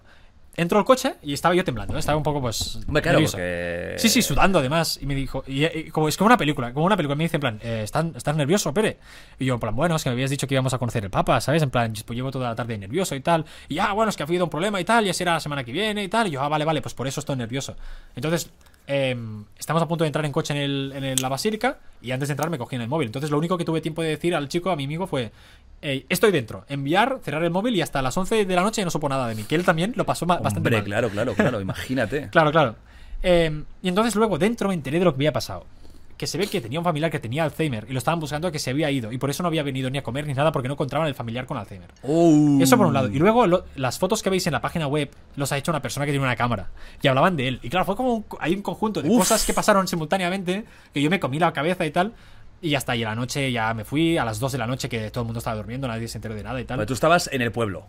Sí, sí, yo no solo- estabas dentro de la, no, te, no, no, no te, no te metieron dentro de la, de la basílica. No, no, no. Ahora sí que lo hacen con el tema del coronavirus. Ahora lo tal, hacen. O sea, Pero en ese poco- momento tú estabas en el pueblo, cogiste Sí. tus bártulos y coche y adiós. Sí, o sea, lo que hicimos es el coche no vino a la puerta porque sería raro que en la calle de los Palmarianos parase un coche a las 2 de la noche. Claro. Eh, quedamos un poco a las afueras, yo salí de la puerta a oscuras, fui andando hasta llegar al coche y ya está. ¿Tenías miedo en ese momento? O sea, esos cinco minutos. El corazón va un poco rápido, ¿no? Claro, porque imaginas, y si, y si, ¿sabes? ¿Y Pero, si eh, te estaban esperando fuera? Claro. Es que yo corro rápido. Yo, eh, o sea, yo el- No, pero el Braulio se ve que había participado en las Olimpiadas de Múnich. De... yo soy consciente que con confrontación frontal yo la pierdo. A hostias va a haber problemas, Sí, pero sí, rap, pero velocidad- corriendo yo creo que sí. Pero tampoco no porque me entrene ni nada, sino por genética, ¿sabes? Tengo Claro, las piernas claro, claro. largas y soy así. Entonces... Claro, claro. No, y no creo que ahí tampoco sean atletas. No, ahí no, dentro. No, no, pero, no sé. Tú, ves- a ver, es que ahí en el No, pero hay unos nervios, puesto- yo creo que ahí también hay, a veces, eh, ya no es el miedo que te puedan hacer algo físicamente, es decir, cuando tú haces algo, ya sea, aunque sea psicológicamente un poco arriesgado, siempre tienes esa adrenalina. Ya no es miedo quizás, Sí, es poco. adrenalina, es una serie de endorfinas que, que- que tu cuerpo te está segregando para que, hey, alerta. Es que yo soy, no sé si es inocente o qué, pero yo Que eres siempre muy pienso. poco nervioso. Sí, pienso que no va a pasar nada. La gente al final, la gente en el fondo es maja. ¿Sabes? Si me pillan, al final va a decir, venga, va, un chavalito. No a sé, ver, no estos, aunque nos estemos metiendo un poco con ellos, no tienen pinta de ser peligrosos, ¿verdad? Físicamente. Eh, No te he visto muy... No, porque han salido noticias, pero son cosas que yo ahí no viví nada. Vale. Que fuera de pegar a alguien. Vale, sales de ahí. Pues vamos cronológicamente. Te escapas. Sí, yo- Te piras. Te cuento cosas. O sea, hay cosas, por muy clickbait que sean, que no he puesto en los reportajes porque todo lo que pongo siempre trato de que sean. de tener pruebas de que esto ha sido así. Aunque luego no ponga las pruebas en el vídeo porque me han pedido que no lo haga por lo que sea y tal. Claro, hubo una persona cuando yo empecé a colgar los reportajes y tal que me llamó diciendo: Deja de hacer lo que estás haciendo porque yo he hecho. no sé si vídeos y tal sobre el tema del palmar. Y me han cortado la luz, me han cortado las. me han petado las ruedas del coche. Ella vivía, o él vivía ahí. Creo que sí que vivía en el pueblo y estaba más cerca. Es peligroso hacer esto viviendo a- Claro, a, yo 10 vivía metros. a la otra punta de España. Claro. Entonces, me han puesto una cabeza de cerdo delante de la puerta. Eso también me dijo yo, wow. Yo No. pensé, a ver, estamos en siglo XXI, me pone la visto cabeza. El Padrino muchas veces, Claro, ¿no? me parece. pero a mí me pone la cabeza de cerdo delante de la puerta y el clickbait que se hace con eso. Ah, Ya, es que ya, una ya- tendría eso. Es como- claro. De diamante, tendrías de diamante En ya. pleno, claro, en pleno siglo XXI es difícil que puedan, incluso si te pegan, lo grabas y mira, al menos puedes sacar un rédito, ¿sabes? Sí, o una denuncia. Eso también, claro, claro. No, lo que pasa es que tú estás, lo, lo estamos mirando desde el punto de vista de ciudad, pueblo de la España más civilizada. Pero vete, no solo en Andalucía, en Cataluña, en, en- en Aragón, hay pueblos muy perdidos que están 50 años atrasados. Entonces, ahí yo sí me creo que haya una cierta mafia. O sea, yo sí me creo que yo, yo no me atrevería quizás si viviera en el Palmar a criticar a los del Palmar. Hostia, claro. As- Eso es más estando a difícil. 150 metros. Claro, claro. Porque es que Por se le cruza conoce uno todo el mundo, y, además. Claro, y te parte la cara. O, o a tu familia. O te hace algo. Eh, entras Sí, sí, en una sí. situación de. Yo me lo creo claro, eso. Yo en ese sentido estaba tranquilo. Claro, yo como Pero no me puedo dar pruebas- A ver, claro, dudo mucho que tengan influencia mundial. Yo tengo en Barcelona, que antes sí que tenían capilla en Barcelona y tal, y ahora ya, ¿no? Entonces también tenía... Tú sales de ahí, te escapas. Sí. ¿Desapareces? Sí. ¿Dices algo más? Al día siguiente llamo a Braulio y le digo, mira, que me he dado cuenta de que sois... No sois una religión, sino que manipuláis a la gente y tal, y esa llamada también la grabé y la puse. Y... Bueno, no sé, él me colgó y después me volvió a llamar, como en plan, como tratando de convencerme de nuevo y tal. Pero... Claro, es que él no sabía que estaba haciendo un reportaje Claro. hasta que empecé a colgar los vídeos. Vale, cuelgas los vídeos. Se enteran. ¿Qué sucede? que ya lo sabían todo, que lo que estaban haciendo lo habían dicho para atraer gente al Palmar, que obviamente ya sabían que yo estaba grabando, pero habían dado permiso de que yo hiciera los reportajes con tal de hacer una especie de apostolado, yo qué sé, han dicho de todo. Vale. Ellos, la entrada, o sea, de entrada fue el típico de eh, nosotros te habíamos pillado a ti. Claro, claro. La habéis visto grabando con un una cámara en el botón de la camisa. Yo, ¿what? Pues sí, sí, ¿sabes? Es como, ojalá, ¿sabes? Ya, Ahora ya, sí que ya. tengo más medios, pero en aquel Claro. momento no. Qué fuerte. Sí, sí, sí. Qué fuerte. ¿Y te amenazaron? Bueno, no, ellos lo que hicieron fue denunciar todos los vídeos por. Igual denunciar los tuyos. No creo, sí, no. Los tuyos solo No, por te- hablar, no tiene ninguna Claro, lógica, porque eso sería como si sale una noticia en, en Telecinco. Claro. Eh, que- que- es que no tiene todos me los han denunciado, incluso los que no tienen sentido que los- lo hayan hecho. ¿eh? Eh, Además, yo puedo entender que denuncien algo donde salen imágenes suyas, aunque sean difuminadas. Esto es una charla. Todo el mundo tiene derecho a dar opinión de un tema.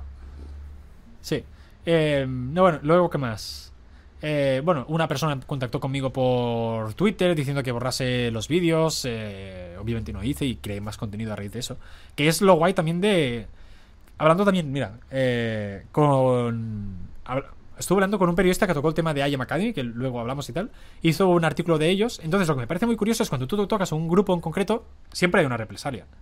sea, siempre te van a pedir que lo borres de forma más bonita o menos bonita, con denuncias, lo que sea. O van a decir ellos a sus adeptos, eh, pues mira, que nosotros so- tenemos razón por lo que sea.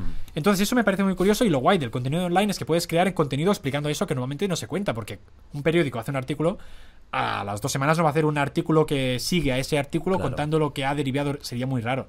Y eso también es guay. Yo creo que... Nosotros podemos hacer un seguimiento. Claro, y eso yo creo es muy interesante y muy guay. Y además también sacamos un partido de, de eso, porque al final es contenido. o sea, Claro, claro, claro. Y fácil de hacer, que ese es el, el contenido más fácil que puedo hacer. Sí, porque no es, investigación ya. Más Claro, que nada reacciona a lo que te están haciendo. Es contar lo que. Amenazas por eso eh, de muerte.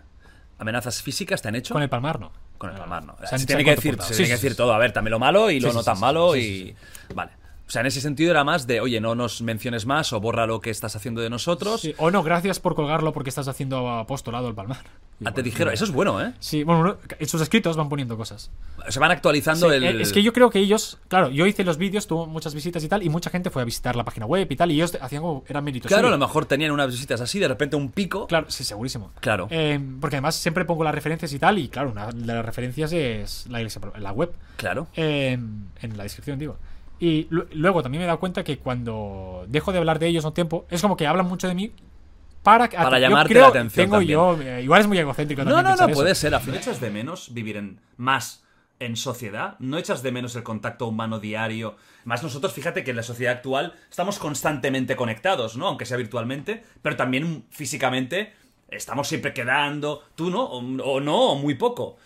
No, no, no, nada, nada. Y no echas de menos eso. Cero. No, no, no, no, no, porque la gente al final te trae problemas. Cada vez que tú te juntas con gente te traen problemas. O sea, nadie jamás te llama por teléfono o queda contigo para decirte, oye, mira, te traigo una bolsa con dinero porque es que he ganado un millón de dólares y te voy a dar 200.000. Oye, que eh, no sé, que me acaban de regalar 200 botellas de vino que te mando 100. Es que nadie te llama para eso. Oye, yo te llama. escribí un día para felicitarte porque me gustaba mucho lo que hacías hace poco, ¿eh? Sí. Ah, Sí, sí, y sin sí, nada, no, ¿eh? Cuidado, aquí, aquí Sí. me pongo la medalla. Sí.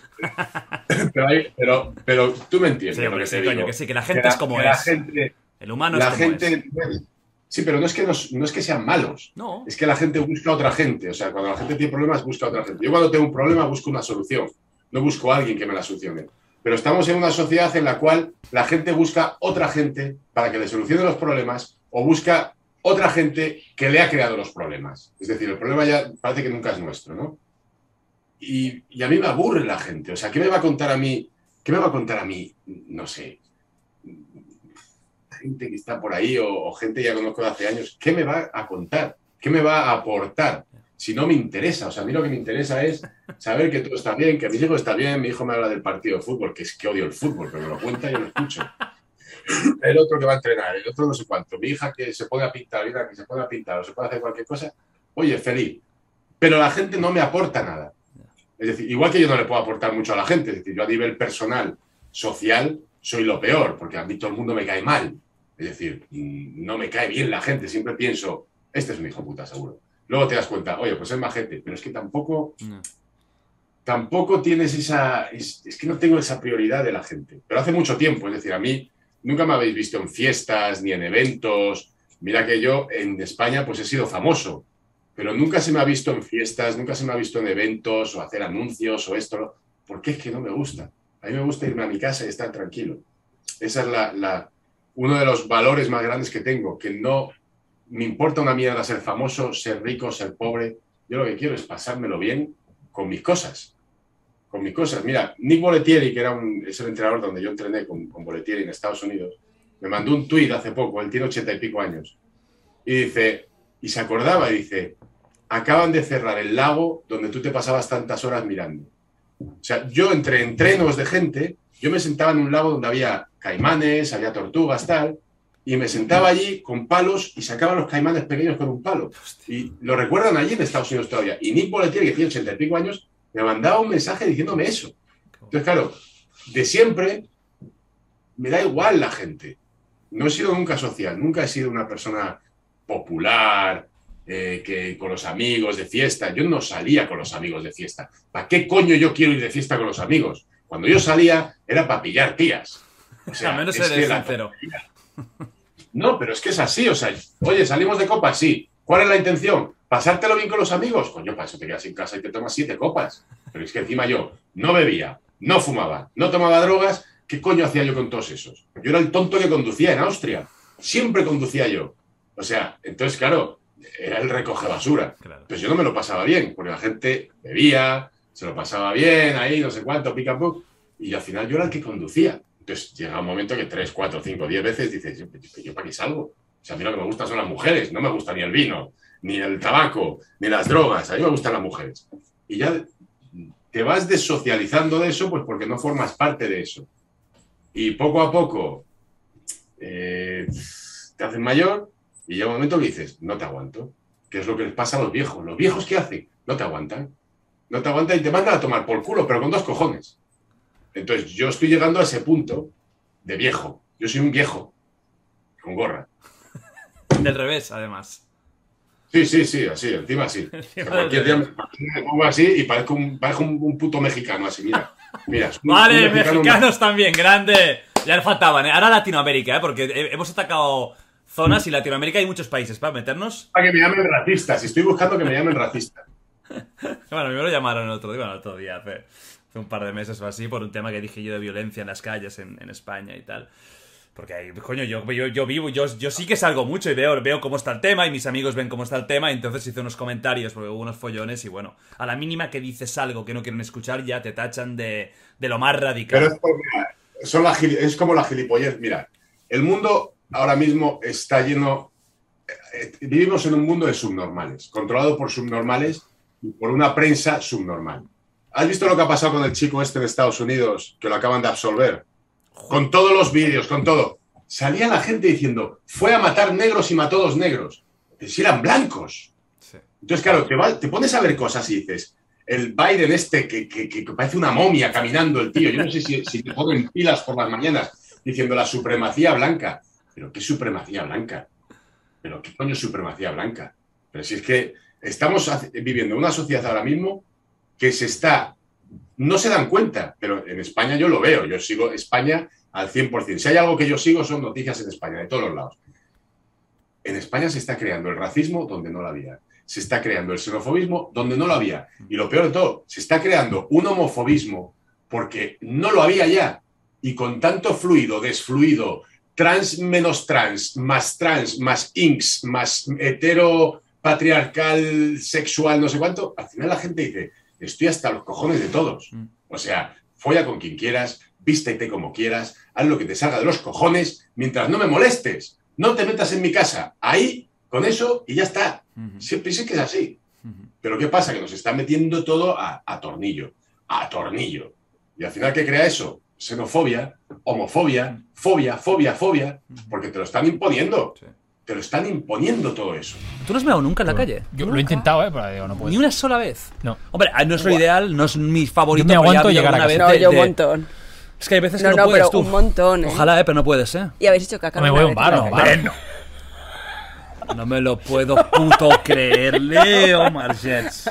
Hay un vídeo, de hecho, que se ve Leo Cagando. En- Leo, cuéntame. Tío, eh, los- ¿cu- mira, ¿Cuántas veces para, para. empezar? Va, algunas. ¡Ay, la madre que me parió! Pero que, tío, era Pensaba que sería una vez. Es que me encontré fatal Eh, como que tú que yo te corría, otro día. que yo yo corría. era, yo era un baño que privado. yo fui, fui, antaño fui runner.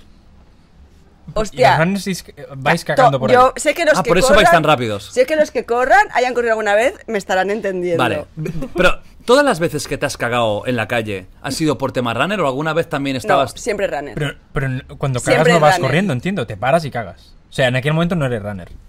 Ya, y bueno, me Stopper. hago. No, sí, pero. O sea, co- o sea, no soy runner, digo. hostia, Vale, imagínate, puta, tú- que no, hago 30, seg- 30 segundos left. Tú estás, tú estás corriendo y de repente retortijón. ¿Qué haces en ese momento? Pero cuando ¿Dónde, corres dónde no vas a hacer la, la A ver, necesidad? lo ideal es bar, si es por. Yo no corro por, o en un bar. Vale. Ah, Pero-. Hombre, el bar no es la Claro, calle. eso lo hago Ya, yo pero también. en un bar. No, pero me cuentes una de la calle. Cuenta, en un- del bar. Cuéntame una de la calle. Pero es que está, mira, la, ¿sabéis la carretera de las aguas? Pues que me da igual, me encontraba siete cacas de humano.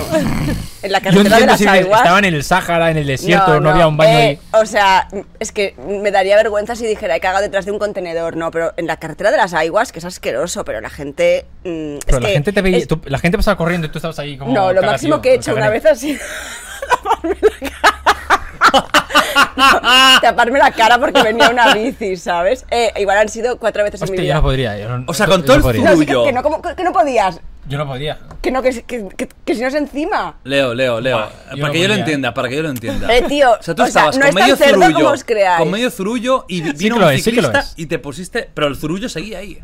A ver, una carretera, ¿sabéis la carretera de las aguas? No. Vale, Sí, sí, sí. Es como una carretera semi-asfalt, semi no asfaltada. Es como la carretera de La La Land, que están ahí todos los coches siempre como en fila y tal. Y, y- No, o sea, hay mucha gente, está muy transitada, no entiendo cómo Bueno, pero cuando yo no estaba tan transitada, y yo pienso que entre, iba entre semana. Pero yo... no es más fácil irte La lejos. típica calle o sea, donde la gente va a correr y a- entre Sí, bosque. sí, no, no, claro, pero piensa que es un ciclista de MTT, eh, de, M- de M- mountain bike. O sea, te tapaste la cara. Joder, me- sí, Blur. ¿sabes? Eh, pero que Leo- cualquier le- persona, o sea, imagínate haciendo Pero deporte. no había ningún bar ahí para ¿En la turistas. carretera de las aguas? Pero Tiras y vas a un bar o un chiringuito. Ver, es que la gente que nos va Bueno, a voy a quitar el Fari porque el Fari no puede escuchar no, estas perdón, cosas. nece- o sea, es que el Fari se acaba de quedar. esto. La carretera de las aguas es un... O sea, es que es... Yo creo que el 90% de runners de allí han hecho caca en la carretera de las aguas. Pero bueno, ahora también luego también... Un 80% es un número muy bonito, ¿eh? O sea, es un. Lo creo. Yo, Pero- todos mis amigos que corrían pero, por allí... pero ¿cuánto rato corréis? Yo ya no corro, pero Vale, pero- antaño pre- pre- ah, preparaba, preparaba maratones. pero a ver, a ver un momento. Yo había llegado a hacer tiradas de dos horas. Pues puedes Pero aguantar eso- dos pero- horas. ver, el podcast ¿quién- de Jordi igual dura cuatro casi. Claro, ¿quién, ¿quién no puede aguantar dos horas sin cagar? Pero, no, pero ¿qué pi- Joder, correr es... ¿Sabes? Hostia, a ver, yo no soy runner, pero yo he corrido muchas veces mm, horas. O bueno, no, no, no al nivel super follado, pero vas corriendo. Hostia. Tío, dos horas... No, no, que yo dejé de desayunar. ¿Sabes? O sea, tú, tú vas bien de eso, ¿no? ¿Por eso? No, sí, pero sí. Sí, pero... Porque escucha- encima si no vas bien, eso sí es un drama. No, pero además no me habéis hecho una pregunta bastante crítica. Que me sorprende que no me la hayas hecho. Como si, ¿No? O sea, me ¿Cuál es muy la baja- pregunta? muy ¿Cómo se hace? Nacho la ha pensado. ¿Cuál es la pregunta? Eh, claro. Ah, Ah, no se limpia. No, pero es que. Claro, tengo es que no hace falta la pregunta porque sea la perfect. respuesta. ¿En serio ¿no? no se limpia? Hago perfects. Sí, claro, es lo que Sí, tú, bueno, claro, Al no sí. comprobarlo. No, no, juro, hago perfects el 85% de las veces. Lo juro, lo juro. Mira, lo- eh, vamos a explicar lo que es un perfect para la gente que no sabe. El perfect es la cosa quizás más maravillosa de la humanidad. O sea, yo creo que si tuviéramos que. Si viene un Al extraterrestre. revés, tío, que hago. Si Claro, una- eso es lo que crees tú, ¿sabes? Si llega un extraterrestre y dice, ¿qué, ¿cuál es vuestro mayor logro, amigos? ¿No? Llegar a la luna. No, es hacer un perfect. Un perfect es que cuando tú has hecho las necesidades fisiológicas por el culo, luego tú te coges el papel, te limpias y eso, aunque rasques y rasques, está impoluto. Pero eso pasa una vez de cada Es 200 verdad. Luego hay el doble perfect, que es cuando Sí, cagas y se- y desaparece. Sí, desaparece, no tienes que ni, ni tirar de la cadena. Es el doble Pues perfect. eso ya porque debe ir co- como un misil, como un V2. Claro. Eso ya es que sale eso. Yo no quiero estar más aquí. ¡Vum! Yo me he pasado una vez en la vida No, solo. yo- Yo, recuerdo como un hito en mi Yo, ti- yo tiro igualmente porque a lo mejor tú crees que se ha ido y está metido está metido como Metal Gear Solid. Reconozco que eso me ha pasado alguna vez. Que luego sale y yo, yo pensaba que estaba limpio. Hostia. Y estaba ahí metido debajo y algún La momento... mira- miráis, miráis. Cuando hacéis. mira. Siempre. Y además yo como, ya lo he explicado, que la semana pasada expliqué mi colonoscopia, durísima. Eh, como yo tuve ese problema que un día me empezó a sangrar por ahí, que yo veía pues las heces, ¿no? Con sangre, desde, desde entonces lo miro siempre, porque no un día no me volverá Pero a si pasar. es negra es lo chungo. Ah, para- si no es negra no es tan chungo. Bueno, si hay sangre no es una No, buena claro, señal claro. nunca. Nunca, O sea, nunca. Por lo que sea. Por lo que sea. No, el, el no- mm, 95% de los casos no es nada grave, es simplemente Una hemorroide- Sí, una hemorroide y tal. Pero bueno, en mi caso era pues la colitis esa que me inflamó y, y mirároslo. La colonoscopia que yo expliqué es un caso malo. Normalmente no duele nada. De hecho, expliqué que me hicieron una hace, no hace mucho, por, por nada, ¿eh? Por revisión. Te- Y me, perfecto, maravilloso. Salí de ahí como un sol. Digo, ah, otra, por favor. Estuve por decir, pero hacedme otra. Si yo estoy aquí como un fenómeno, si yo lo que, lo que me echen, ent- que entre todo el mundo. No pasó nada. Bueno, vamos a otro tema. Después de que cómo me gusta cómo se desvían los temas en The Wild Project. ¿Cómo podemos ir de un tema serio, ¿no? De gente, de, de mujeres que se han sentido violentadas eh, por esos vídeos a Leo Margets tapándose la cara para cagar. Oye, por favor, y hablar para- de los perfects. Es que la imagen de... No, me parece espectacular. O sea, con medio zurullo cayendo, ella tapada así, y el ciclista Y, eh, en, pa- en plan, es que aunque te tapes te estoy viendo el iba de subida- iba de con subida bajada. nunca- eso no- ella he llegado a coincidir, a, a- a coincidir con alguien al lado. ¿Cagando? O sea, sí. Pero el ciclista iba de subida o de bajada, porque si es de bajada va rápido, pero No, si es de no, subida... iba en... En recto, en recto. Sí. En recto, vale. Bueno, eh, Leo, en naturalidad al poder. Vamos a hablar de un tema. eh, Yo no puedo, ¿eh? te admiro, yo me Pero gustaría. Te, ¿eh? te- te daría ya... te Yo no puedo, yo lo intento y digo, "Pf, no sale nada. O sea, tengo que ir a un No, baño, estar ahí dos horas y. Bueno, ya está el tema Vale, cacas, vale. ¿eh? Ya se ha acabado, Es ¿eh? Siempre hay como el, como, como el, el- Bueno, el rumor, ¿no? Porque es real, ¿no? Pero el famoso contrato Machinima ese, que fue como el- el- la cara y la cruz, ¿no? ¿Fue el contrato que, de alguna forma, en el que os disteis cuenta de que aquí hay mucho dinero? Fue. Porque todo el mundo habla. Yo, yo no lo pillé, yo, yo vengo después de esto. Claro, el contrato Machinima era como algo loquísimo, que creo que pagaban por visita. O Era una- era una locura. No lo, no lo recuerdo, lamentablemente, muy bien, pero eh, sí que te puedo decir números. Es decir, yo recuerdo que la primera vez que yo cobraba dinero, que justo fue el día de mi cumpleaños, es decir, yo cumplí 18 años, y luego, bueno, tú cobrabas como a 60 días, llegaba el dinero a Estados Unidos en un cheque. ¿Qué hacía yo con un cheque que me había llegado en, en mi- en una carta? Tenía que llevarlo al Ah, banco. te venía un cheque físico. Un cheque. Venga, no me jodas, ¿qué dices? Un pagaré. Era un pagaré, se llamaba. Oh, qué loco. Y tenía, tenía que llevarlo al banco y tardaban otros 30 días en hacerlo efectivo y eran dólares. Entonces, claro, de ahí. Entonces, claro, me llegó el primer cheque, que eran como 1.600 dólares o algo así, que yo tenía, yo tenía, tenía 18 años. Y dije, pero es que yo ya el mes anterior y el anterior, yo tenía, yo ya podía haberlo estado ganando y no sabía que se podía ganar dinero. Es decir, yo estaba. Yo subía lo- los vídeos que en plan, pues, pues eso, porque la gente me pedía las armas, no sé qué. O sea, era como un poco así. Y era literalmente un clic. O sea, fue firmar un contrato, darle a un clic y yo ya podía ganar dinero.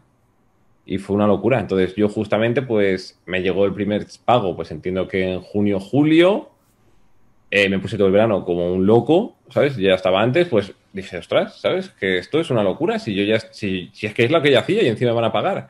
Mis padres, entre que, llegaba y no llegaba, te van a, eso es un timo, no sé qué. Bueno, yo seguía subiendo los vídeos, la cosa iba para arriba de, de locos y, y ya está. Y lo que ocurrió con Machinima fue que mm, básicamente, bueno, como que YouTube no, no sabes lo que te va a pagar, siempre lo decimos, la gente no se lo cree, pero es que tú no sabes cuánto ganas por visita, depende de mil cosas. Entonces, Pues decir, la media es esta, pero resulta que en aquel momento, eh, como ellos tenían la exclusividad de vender anuncios, pues decían, eh, oye, puedo sacarle, imagínate, 5 dólares por cada mil visitas a estos youtubers, pues yo les firmo un contrato que les voy a asegurar dos, que ya era una locura. Entonces nosotros, que veníamos de estar cobrando lo que generábamos, que era poco, de repente nos dijeron que nos daban dos dólares por cada mil visitas, o dos, había hasta contratos luego de 2,75, según lo ibas, iba subiendo y demás. Entonces, claro, ahí fue una locura. O sea, ahí fue, pues, decir, ¿qué es esto? Pues imagínate 10, 15, 20 millones de visitas por dos, ya eran 60 mil dólares. Entonces, o sea, era una locura. O sea, ya esos meses fueron, pues, un año y pico, dos años de- de no parar, de hincharnos. Y empezaron a sacar, sacaban acciones de Estados Unidos que pagaban todavía más dinero, ¿sabes? Es decir, porque al final tenía una acción de Estados Unidos que tiene el presupuesto de una empresa de Estados Unidos y son 10 veces más que en España. Bueno, fue una locura. Eso era, eso era de, de locos. O sea, de locos. Bueno, tan de locos que se arruinaron y tuvieron que cerrar el chiringuito, porque es que era, Totalmente. era insostenible, claro. O sea, no. Vosotros de puta madre, pero es que eso. Claro, os- ahí hubo una burbuja, que fue la famosa burbuja de, de YouTube, Mm. claro, y eso petó y, y- y racionalizó entonces los pagos a lo que realmente se Bueno, generaba. lo que hicieron, o sea, lo gestionaban súper mal, porque, bueno, quisieron ir de listos. Es decir, ellos en Estados Unidos igual sí que generaban 5 y te pagaban 2, pero en España no era así. Entonces ahí perdieron muchísimo dinero hasta que se dieron cuenta de dónde estaba el agujero, que tardaron como un año. Nosotros no sabíamos que generábamos poco, ¿sabes? Porque si me está pagando alguien esto, yo entiendo que era por algo. garantizando, claro.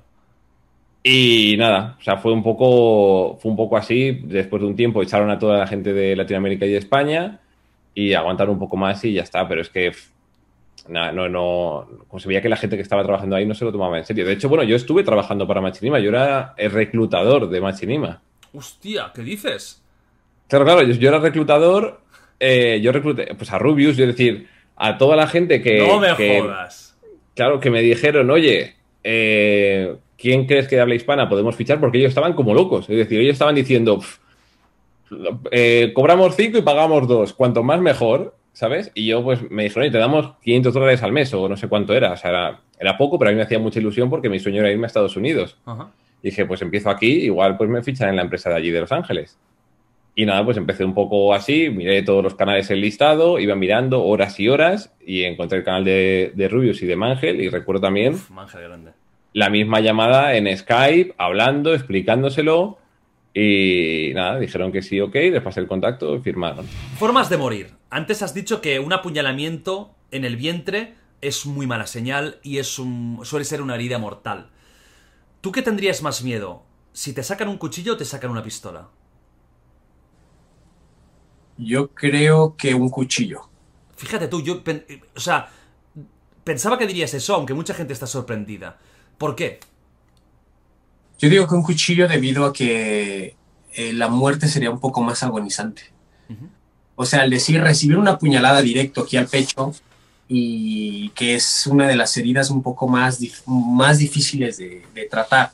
Ajá. Por ejemplo, te disparan a la cabeza y listo, pum, te mueres sin ningún problema. Pero aquí empiezas con, eh, bueno, las características físicas de, o de una hemorragia, ¿no? O sea, empiezas con el mareo, eh, empiezas con lo que es este desequilibrio, un- una pérdida del contacto con la realidad, frío, entonces empieza así como, em- empieza a ser más, se es más agonizante morir de esa forma, de por morir por un apuñalamiento, sinceramente. O sea, personalmente siento que, que yo tendría más miedo de una persona que trae un, un, un cuchillo a una persona que trae una, un arma.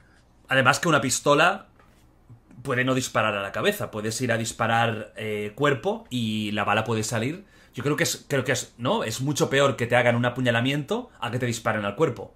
Sí, sí, claro. Yo siento lo mismo. O sea, obviamente también un, un disparo por arma de fuego es, es fatal, es fatal. O sea, si se equipara, por ejemplo, a una zona en la cual un, puede recibir un apuñalamiento de una manera eh, brutal o, o crítica, por ejemplo, aquí o en alguna zona eh, vital del cuerpo, pues obviamente sería como algo parecido. Pero eh, yo siento que sería un poco más difícil porque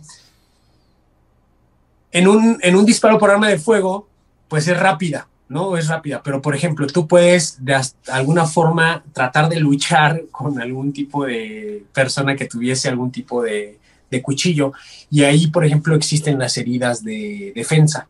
Estas heridas de defensa también se llevan a cabo, por ejemplo, en cadáveres que llegan por riña o algo así, en donde son heridas en las palmas, en los dorsos, antebrazos, codos. O sea, ¿por qué? Porque te estás defendiendo. Entonces, estas son específicas y se tienen que fotografiar también para poder, eh, bueno, que te da indicio de que la víctima luchó por su vida. Entonces, imagínate recibir esos cortes y todo. Bueno, yo siento que sería más desesperante la muerte por un apuñalamiento, por un cuchillo que por una pistola, sinceramente. Si tuvieras que de- decir cuál es la muerte más dolorosa, la que menos te gustaría recibir, ¿cuál dirías? Yo creo que morir hervido, Hervido. hervido. Pensaba que ibas a decir quemado, el típica muerte en la hoguera. O. ¿Crees Quemado- que es peor hervido? quemado se destruye tu, o sea, haz de cuenta que en, el, en el- la piel tenemos diferentes estratos. Cuando llega como tal el, el nervio sensitivo y se destruye, ya no sientes.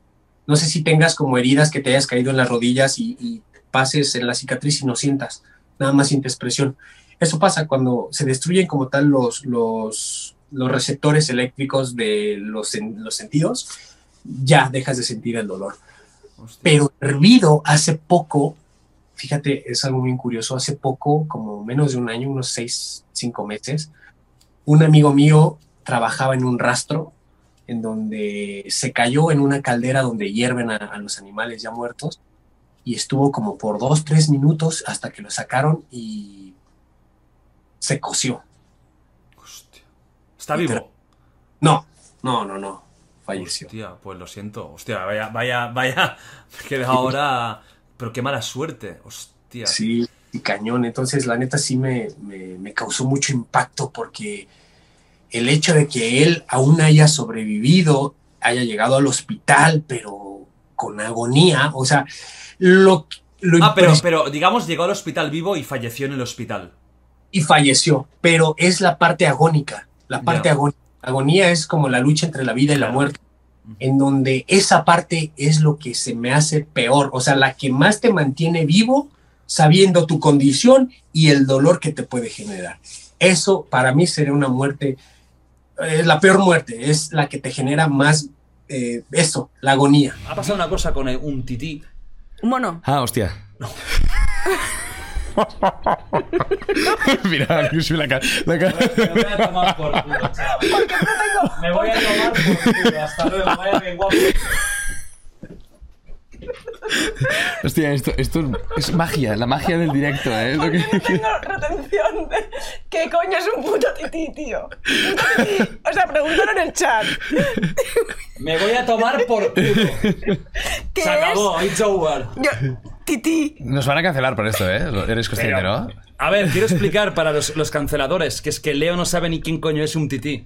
O sea, no sabe quién es, ¿vale? O sea, ella ha escuchado el, el mono tití, ¿no? O algo así, ¿no? No, un tití, jugador del Barça. Que es que encima, y ahí viene el problema. Claro, no es Oye. blanco. Ala, tío, pa- ni adrede, ¿eh? Ala, ala, ala. No, pero un crack, un crack un tití. Bueno, un crack de, Has fuera, dicho fuera de los un terrenos de juego, dentro no mucho. Has dicho un tití. Ah, claro, un, un espacio tití con su. Con su- Claro. un tití. La gente ¿sabes? se está descojonando tremendo. No o sea, para. O sea, esto es tremendísimo, Ah, tío. Es que. No, no, que no, que ya está, que me cancela, que The Wild Project 100 es el último. Fantástico, gracias chicos por habernos visto y por habernos apoyado. The Wild Project se va a tomar. Ahora seguro que estoy roja de verdad. Hostia, sí, sí, no, no, además estamos rojísimos, ¿eh? O sea, Ya. rojura máxima, ¿eh? Sí, hoy- hoy sí eh, que bajar la el- saturación el- próximo día, saturación bajita. un Ay, anoche tengo mucho calor. Bueno, a ver. A ver, eh, Leo, gracias por hundirme. Lo primero. Un tití. Samuel, un tití, jugador del Barça. Francés. Por suerte, no. sab- Sabéis que no miro. De un color, de una tez. Que es negro. Más Claro, oscura. es negro, Coño, sí, si sí, se es puede, negro, es lo que negro. se puede decir Sí, sí. negro con normalidad también Claro. mola porque es- eres No, negro. no, sí, no lo digo por eso, lo digo por, por el mono. ha sido O tremendo. sea, ¿eh? que, que ha molado. Yo no O entendía por qué te levantabas, digo. Claro, ¿y, ¿qué por- y por qué razón tití? Sería un mono. O sea, curiosamente No, que tu mente el- vaya ahí, ¿eh? Tití es mono. Es un mono. Ah, sí, es un tití. Ah, vale, Ah, ah, Ah, ah, gracias. ah. No, es como, si, es como si tienes un, un, chimpa- un chimpancé. Ah, o, si- sea, o sea, hay una clase de, de, De mono que es un de mono tití, que es, que es un mono enano. Claro, uh, monísimo. imagínate A ver, ponnos- imagínate pon- pon- la. ¿Sabes? La- el com- cómo se ha compaginado el Claro, universo sí, sí. para que. Que yo además. O sea, me molan los monos. Quiero decir Los que. monos. Claro, yo Te- lo primero te- que te voy a molan los monos. A ver. Eso no, no molan, tío. Gracias. Ahí tienes a un tití. Oh, Un monísimo. Joder, pero madre mía, pero si es, ena- es, ena- es enanísimo. Sí, es un mono tití, enano, ¿vale? es un- Diferente de un tití. Bueno, el otro día. que, Madre mía, me vais tío. a hundir en la puta miseria, en el charco más profundo y ahí me pegaréis y yo estaré. Bueno, un tití Samuel, jugador de- del Barça, que es una pena lo que ha pasado con un tití, porque me parecía uno de los mejores defensas del mundo. Que además tú eras súper fan de Samuel Umtiti eh, cu- cuando ganó el mundial como titular. de Ahí flipaste, ¿no? ¿Verdad? Te pareció increíble, ¿eh? Después de que te cancele todo el mundo. Amigos, eh, en el chat, por favor, sed buenos, ¿eh? Porque esto ya veis que ha sido algo inocente, de la- de- de la- del poco conocimiento, sin mala intención. Samuel Umtiti, el otro día. Samuel Umtiti. No, no lo quiero poner porque me dirán luego que estoy haciendo broma. Es- a ver, otra Claro, claro, No. tienes que quitar esto, tienes que quitarlo. eh, No, no, he no buscado puede. la foto porque el mono tití existe. Para justificarme, no, yo te agradezco que hayas sacado el puto mono, ¿sabes? Porque es que si no parecía que fuera de coña. Y que le diga a la gente, por favor, que hacer rewind al minuto donde Jordi dice, vamos a hablar de un tití. Un tití, claro, sí, sí. Y, y decirme si la pronunciación se parece más a un tití o pronunciarlo bien, por favor. Um, eh, claro, es con M, con M. Joder, todo seguido, tío, tití. es lo puto Hombre, ah, Claro, o sea, la, pensad que difer- yo- la diferencia es, es, es Mínima- absolutamente yo en imposible. pienso sí. mil más en monos que en Barça. Vale, venga, Samuel, vamos. Vamos, Samuel, Samu, vamos, Samuel. grande. Grande, Samu. Bueno, ahí lo tenemos. ¿Cómo son las relaciones actuales con Estados Unidos? ¿Cómo fueron con Donald Trump? Porque veíamos cada dos por tres fotos de Donald Trump. Un día que quiere bombardear a, a Corea, le llama enano a Kim Jong-un. Al otro día están en una foto juntos, parece que son hermanos. A ver, ¿qué pasaba en esa época de, de Estados Unidos y, y Donald Trump? Corea siempre, si te fijas y sigues un poco las noticias, siempre tiene una misma línea. Corea es siempre, eh, eh, en, en su política exterior, en su forma de pensar es coherente. Pero Estados Unidos no, porque se mueve por intereses. Al principio, Estados Unidos usa su poder, lógicamente la primera potencia del mundo, especialmente militar, para coaccionar y, y- y buscar formas de presionar a Corea para que vaya en una u otra dirección. Eso no funcionará, no ha funcionado ni funcionará nunca. Entonces hubo un momento de mucha tensión cuando Trump, desde su perspectiva arrogante de multimillonario y de presidente de los Estados Unidos, dijo la famosa frase de Fire and Fury, fuego y furia, donde dijo que aniquilaría y destruiría toda Corea. Entonces Corea lo que hizo, aparte de los estamentos oficiales, fue realizar una prueba termonuclear o de bomba de hidrógeno. Demostrar la capacidad tecnológica, militar, de, esta pequeña nación. ¿no? Es una pequeña nación, pero con un arsenal equivalente al de grandes países eh, muy poderosos como Inglaterra o Francia. ¿no? Tiene no solo bombas nucleares, sino termonucleares, que son mucho más potentes que las tradicionales. Eh, claro, Estados Unidos sabe que Corea tiene esta tecnología y a la vez tiene los misiles que permiten viajar 20.000 kilómetros. ¿vale? Son misiles intercontinentales, salen al espacio y del espacio golpean el objetivo. Esa tecnología permitiría a Corea, en caso de ser atacada, de golpear cualquier ciudad de los Estados Unidos o cualquier base militar. Es algo, como digo, reservado a muy pocas naciones en el mundo y representa, es como un seguro de vida, ¿no? que, representa un cambio total a la hora de relacionarte con otros países. Cuando Trump vio esta situación y vio que Corea tenía capacidad para defenderse ante un eventual ataque, vio que las amenazas de invasión no iban a funcionar, Corea nunca se va a arrodillar, pues dijo, como es un hombre de negocios, es un businessman, dijo, vale, no funciona la amenaza, vamos a negociar. Al final vamos a, vamos a negociar. Y por eso pasó. Por eso él cambió tan radicalmente de invadir, destruir, aniquilar a Corea, arrasar Corea con sentarse cara a cara. Y no solo eso, el primer presidente en activo de los Estados Unidos que ha entrado a Corea del Norte, porque visitó el sur y cruzó la frontera en Panmunjom, que es donde está la frontera, eh, limita el norte con el sur. Fue el primer presidente, o sea, hizo historia, ¿no? Al final, ¿por qué? Es un hombre muy caprichoso, es un hombre muy especial, es bipolar o tripolar, Pero la ventaja de Trump es que hace lo que le da la gana. No está sujeto a la opinión de las empresas de armamento, que son las que mueven la economía de los Estados Unidos. En cambio, Biden, así como Obama también, está sujeto, y de hecho, la mayoría de sus campañas están pagadas con armas que han matado a miles de niños en Afganistán o en Libia. ¿vale? Y de ahí vienen sus campañas. Y eso es público. ¿vale? Entonces, ¿qué ocurre? Cuando tú ganas con dinero de las mayores empresas, tú les debes esos favores. Una vez has conseguido el poder, los empresarios te dicen, bueno, te hemos dado 5 milloncitos, ahora ¿qué nos das a nosotros? No hay guerra, vamos a crear una guerra. ¿Por qué? Porque si no se fabrica más munición, si no se fabrican más bombas, no se produce. Y es la primera industria norteamericana, el armamento. Así que, tan fácil como entender eso. La gran ventaja, como digo, con Trump es hacía lo que le daba la gana. Y esa era una gran oportunidad para llegar a negociar, porque por lo menos quería escuchar. No se guiaba únicamente por lo que decía un asesor o porque le hubiera hecho otro presidente. Claro, ahora viene Biden y volvemos a estar igual. Volvemos a estar con Obama, premio Nobel de la Paz, que se dedica a asesinar a gente, crear más guerras de las que habían y de hecho Obama estuvo a punto, de hecho, de, de- de llegar a guerra también con Corea. El, el punto más crítico real, no solo de, de palabra en la ONU, no, no, sino de acción real, el momento más crítico ha sido durante el periodo Obama. Ha sido eh, de todos estos 30 años que llevo trabajando para Corea, cuando he visto la guerra más cerca, ha sido con Obama.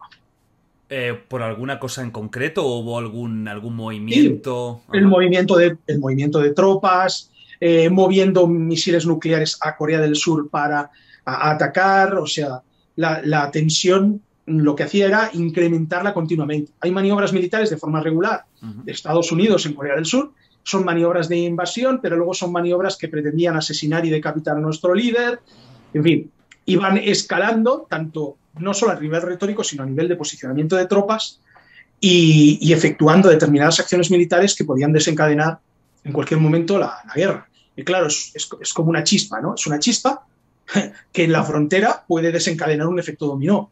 Empieza por, por eh, un cañón antiaéreo, por un disparo sencillo, eh, aumenta la respuesta, eso va escalando y al final se entra en guerra total. Así que es una situación muy crítica y con Obama, desde luego, los momentos más críticos en la frontera y con las tropas norteamericanas han sido durante su mandato. Entiendo pues que si, espero que no, yo, vamos, eh, de verdad que lo espero que nunca haya problemas bélicos entre, entre Estados Unidos o entre el mundo occidental y Corea del Norte. Ah, entonces entiendo que habría una defensa total y absoluta, o habría un contraataque, ¿no? Mejor dicho, si hubiera un caso de agresión por parte de Estados Unidos. Existe un protocolo, sobre todo con Corea del Sur, de que si hay, pues eso, han habido varios disparos, pueden ser fortuitos o puede ser algo pequeño, se intenta solucionar. Hay un, hay un cierto protocolo para evitar que eso escale. Pero con Estados Unidos, si realiza, por ejemplo, un asesinato como ha hecho con científicos iraníes en su propio territorio, o como el general eh, Soleimani en, Irán también, que fue ejecutado por Estados Unidos. O sea, algo así es intolerable.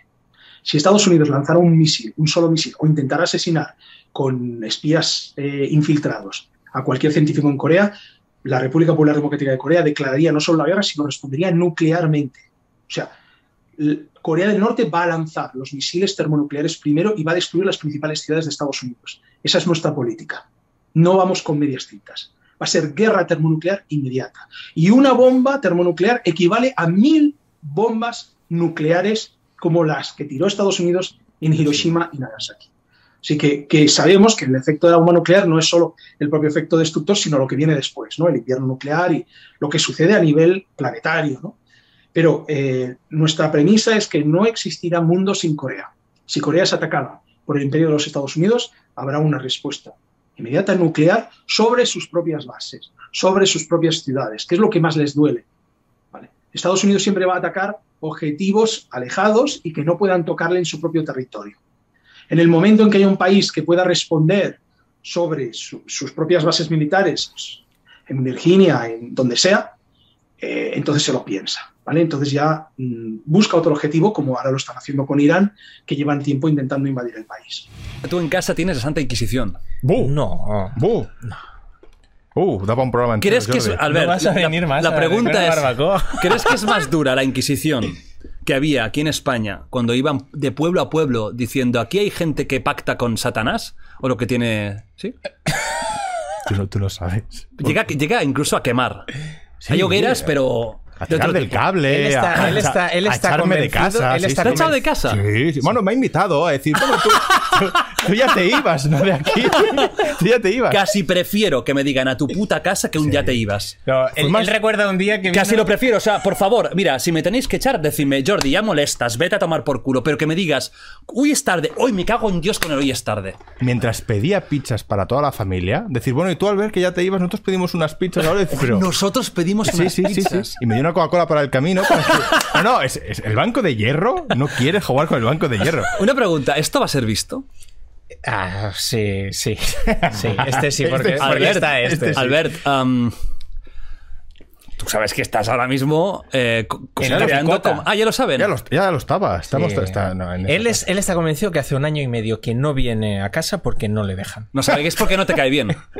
No, no, yo sé que él me quiere mucho, pero la mujer no tanto. O sea, está- estás co- o sea, es muy fuerte esto. Estás confiando aquí en The Wild Project que hay un conflicto entre su mujer y tú. No solo yo. No solo yo. Cualquier persona de, de, de Mary, de las revistas, que hay otro compañero de la taberna Mote que también sufre las mismas. ¿Y eso por qué Eh, crees que es? Pero que no es verdad. Sí, le- Di le- tu versión. a Rosa le cae súper bien al ver Dimote, pero súper bien. ¿Y dó- ¿Dónde está entonces el conflicto Bueno, aquí? pues que no hemos encontrado este verano un momento para quedar para hacer una barbacoa y Se hizo una barbacoa y una piscina nueva en el patio. Y dijimos, oye, quedamos un día para estar en la barbacoa. Piscina de obra. Sí. Sí, sí, sí, una piscina que se te va la olla. Esto en Si junio le dije, más listo que nadie. le dije en, en- en junio, estaría bien que nos invitaran a estar en una barbacoa. y vinisteis Y- 20 y de gracias a septiembre. Instagram. ¿La has escuchado o no? 22 de septiembre con un frío, una lluvia que caía ya. Y, y en verano en las historias de Instagram iba todo Mataró.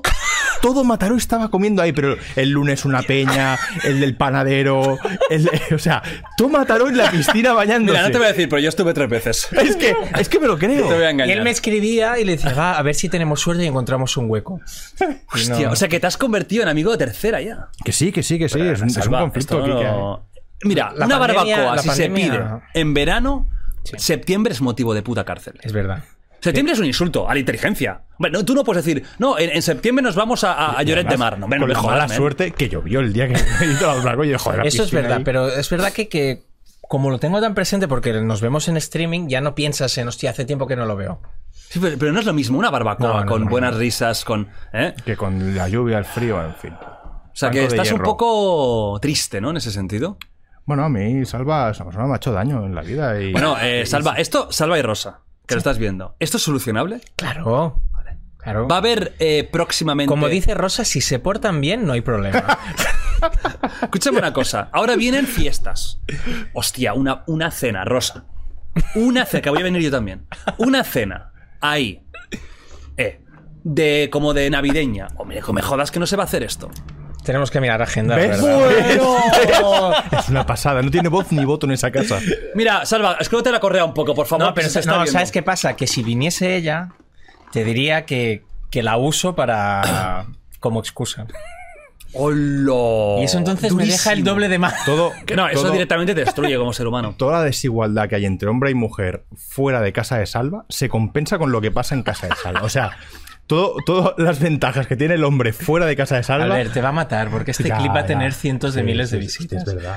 Además, el Nacho lo va a poner como fragmento. No tengas ninguna duda, esto va a ser un clip viral. Oye, ¿quieres mandarle? A ver, tu cámara. A ese- ese ¿Quieres mandarle un mensaje bonito a Rosa? Es que no puedo, es que no puedo. no, joder.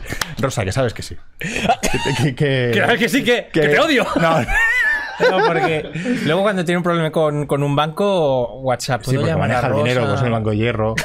Ah, te estimo, Rosa. Sí, que cambia de tema, Jordi, por favor. Y en esos momentos que, que tú tienes el, el debate, entiendo que habrán diferencia de opiniones que pueden ser radicales. Ah, sí. Entonces, tú tienes discusiones dentro de ti. ¿Cómo Sí. suele...? Y a veces- Dime, dime, sí, sí. Eh, iba a decir, a veces es, es tanto que de hecho es mejor escribir eh, para darle oportunidad a cada quien como que de expresarse, y este, porque si no es mucho ruido. Es como ponerle un, este, a ver, nadie habla, cada quien por turnos, ¿no? Ah, o sea, escribir es que tú coges un papel y vas poniendo, este opina esto, este lo opina el otro, ta, ta, ta, y luego es una decisión. ¿Cómo tomáis las decisiones? ¿Por mayoría o hay una voz cantante que, digamos, es em, la jefa de, de, de todas? Digamos que hay reglas. Eh, o sea, como que, cada sistema, incluso aunque no lo sepa, eh, tiene reglas, eh, por ejemplo, que tiene, un- algunas cosas son como reglas morales, otras son como reglas de, cosas que se tienen que hacer. Por ejemplo, regla, tienes que pagar la luz, la renta, cosas así. Eh, otra regla sería, por ejemplo, ok, la solución no debe tener que ver con hacer daño al cuerpo, con hacer daño a otros, este, con eh, dejar el trabajo, con gritarle a alguien en la cara, con ser groseros. Entonces, eso depende de las reglas. Y una regla, eh, pueden ser incluso también reglas muy personales de cada sistema. Por ejemplo, eh, no permitir que las niñas estén con gente que no conocen o no permitir... Básicamente es como que Alexia, de hecho, es la que nos pone los límites de cuánto podemos compartir en redes sociales. Así, si Alexia no está de acuerdo, no se hace. Ostras, qué fuerte. Alexia es una de, de los alters que tienes, que es como la, entiendo que es como la más mamá. No, es la persecutora. Le llaman, este, bueno, se les dice persecutoras, este, aunque es la mayor. Sí es la mayor, este, porque de hecho ella sí se considera con la edad del cuerpo, pero yo Reyel no. Ah, ostras. O sea, sí, Alexia tiene como 31, 32 Ajá. y yo tengo como 25, 26 más o menos. Eh, y Alexia es, em, digamos que es una parte, es un pedazo muy grande, muy lastimado, eh, muy, ah, muy enojada y este y muy protectora también. Eh, es chistoso porque puede ser agresiva y protectora al mismo tiempo. Entonces, si ella está mal, entonces corremos el riesgo de que ella empiece a tener actitudes autodestructivas. Ajá. Entonces, por eso ella tiene que estar bien. Vale. Y cuando, por ejemplo, Alexia notáis que está mal, ¿hacéis como foro interno para intentar, intentar calmarla? ¿Hay algo que, que, que podáis hacer o a veces es incontrolable? Lo que sucede es chistoso, porque como ella no permite que se le acerquen, es, es como un perrito, es como un perrito asustado, uno no llega a abrazar al perrito, uno se, uno le enseña eh, que está, que está en un lugar seguro, entonces es como indirecto. Si al perrito le está dando miedo un ruido, callas el ruido. O sea, no calmas al perrito, sino callas el ruido. Entonces, lo que está sucediendo que la haya alterado se soluciona, se tiene que solucionar de una forma o, o- o nos alejamos em, o tratamos como que de buscar formas indirectas porque ya no permite ni siquiera que nosotros nos acerquemos. Entonces es chistoso. Tú cuando estás hablando con una persona, por ejemplo, conmigo ahora o en cualquier otro caso, tú tienes a los otros alters a veces hablándote en ese mismo momento, no digas esto, dilo otro, jaja, o se ríen. ¿Hay, eh, ¿Llega a ver eso? ¿Llegas a vivir estas experiencias? Sí, es chistoso. Es este, por ejemplo, eh, eh, a cada cosa que yo voy a decir, eh, bueno, cualquier persona que diga algo como que tiene, no sé, como que una lista de cosas que puede decir, por dónde, por dónde explicar una cosa. Pero yo muchas veces siento como que el jalón de estas no. Así como que no, no, no, no te vayas por aquí. Y así, bueno, este tal vez no. Entonces me quedo con menos opciones y luego por eso digo, eh, eh, eh, balbuceo. O sea, que si en algún momento te veo que, que te estás como pensando, es que tienes ahí jaleo dentro. Ajá, puede ser. Puede ser. Eso o no encuentro palabras y muchas veces, de hecho, ese es un síntoma, eh, no necesariamente del TID, pero es un síntoma que se considera como negativo. Hay síntomas positivos y negativos de la disociación, igual que del- de la psicosis, es chistoso. Este, los síntomas positivos es cuando se te agrega algo a tu experiencia, algo que no debería estar ahí, y los síntomas negativos es cuando se te quita algo de tu experiencia. Tema sexo, tema jabón, tema duchas, ¿no? La broma, la gran broma, mira cómo se ríe, mira cómo se ríe.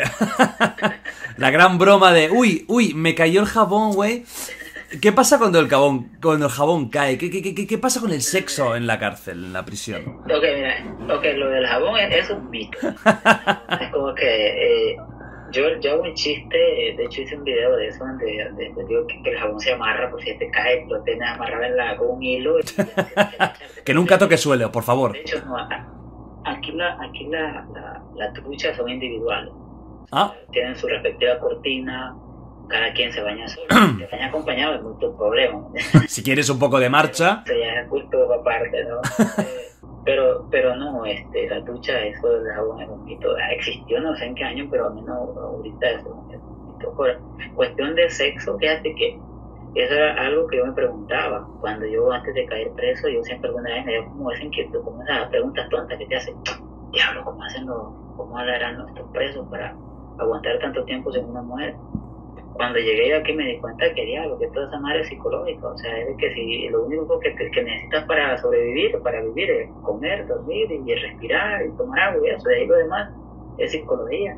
A mí de que está lleno aquí de, de que hay mucho eh, homosexual aquí, sí lo hay, pero eso ya es un gusto aparte, tienes que nacer con alguna inclinación así, no es nada, es cierto, dentro de claro, claro, que no hay, no hay nada en contra de la, de la homosexualidad, nada de eso, eh, bueno, al menos de mi persona, aquí sí, sí hay mucho prejuicio, o sea, porque aquí todo el mundo la, la pica de, de malo, ¿no? Y si tú escuchas la historia de cualquier homosexual de aquí de las prisiones, aseguran que los tipos que aparentan ser los más malotes, Son los McGays. manes, Ajá. los manes que sí andan tronando esto.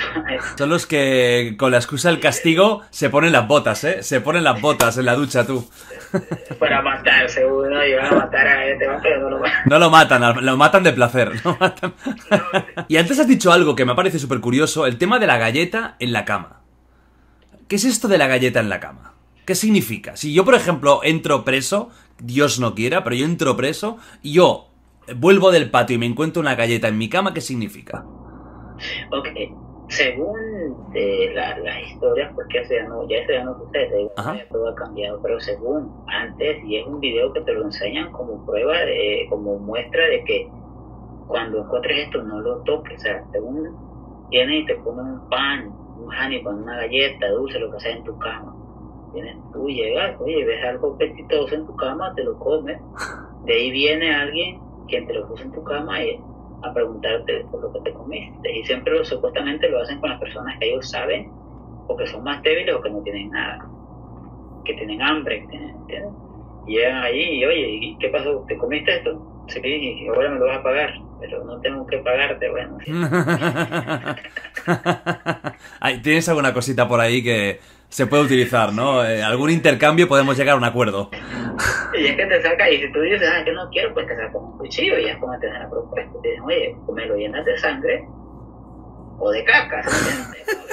Tienes dos opciones. Ojo que viene un nombre bestia, ¿eh? A ver. Si te digo Yoko Ono, Bueno. ¿Sobrevalorada o no?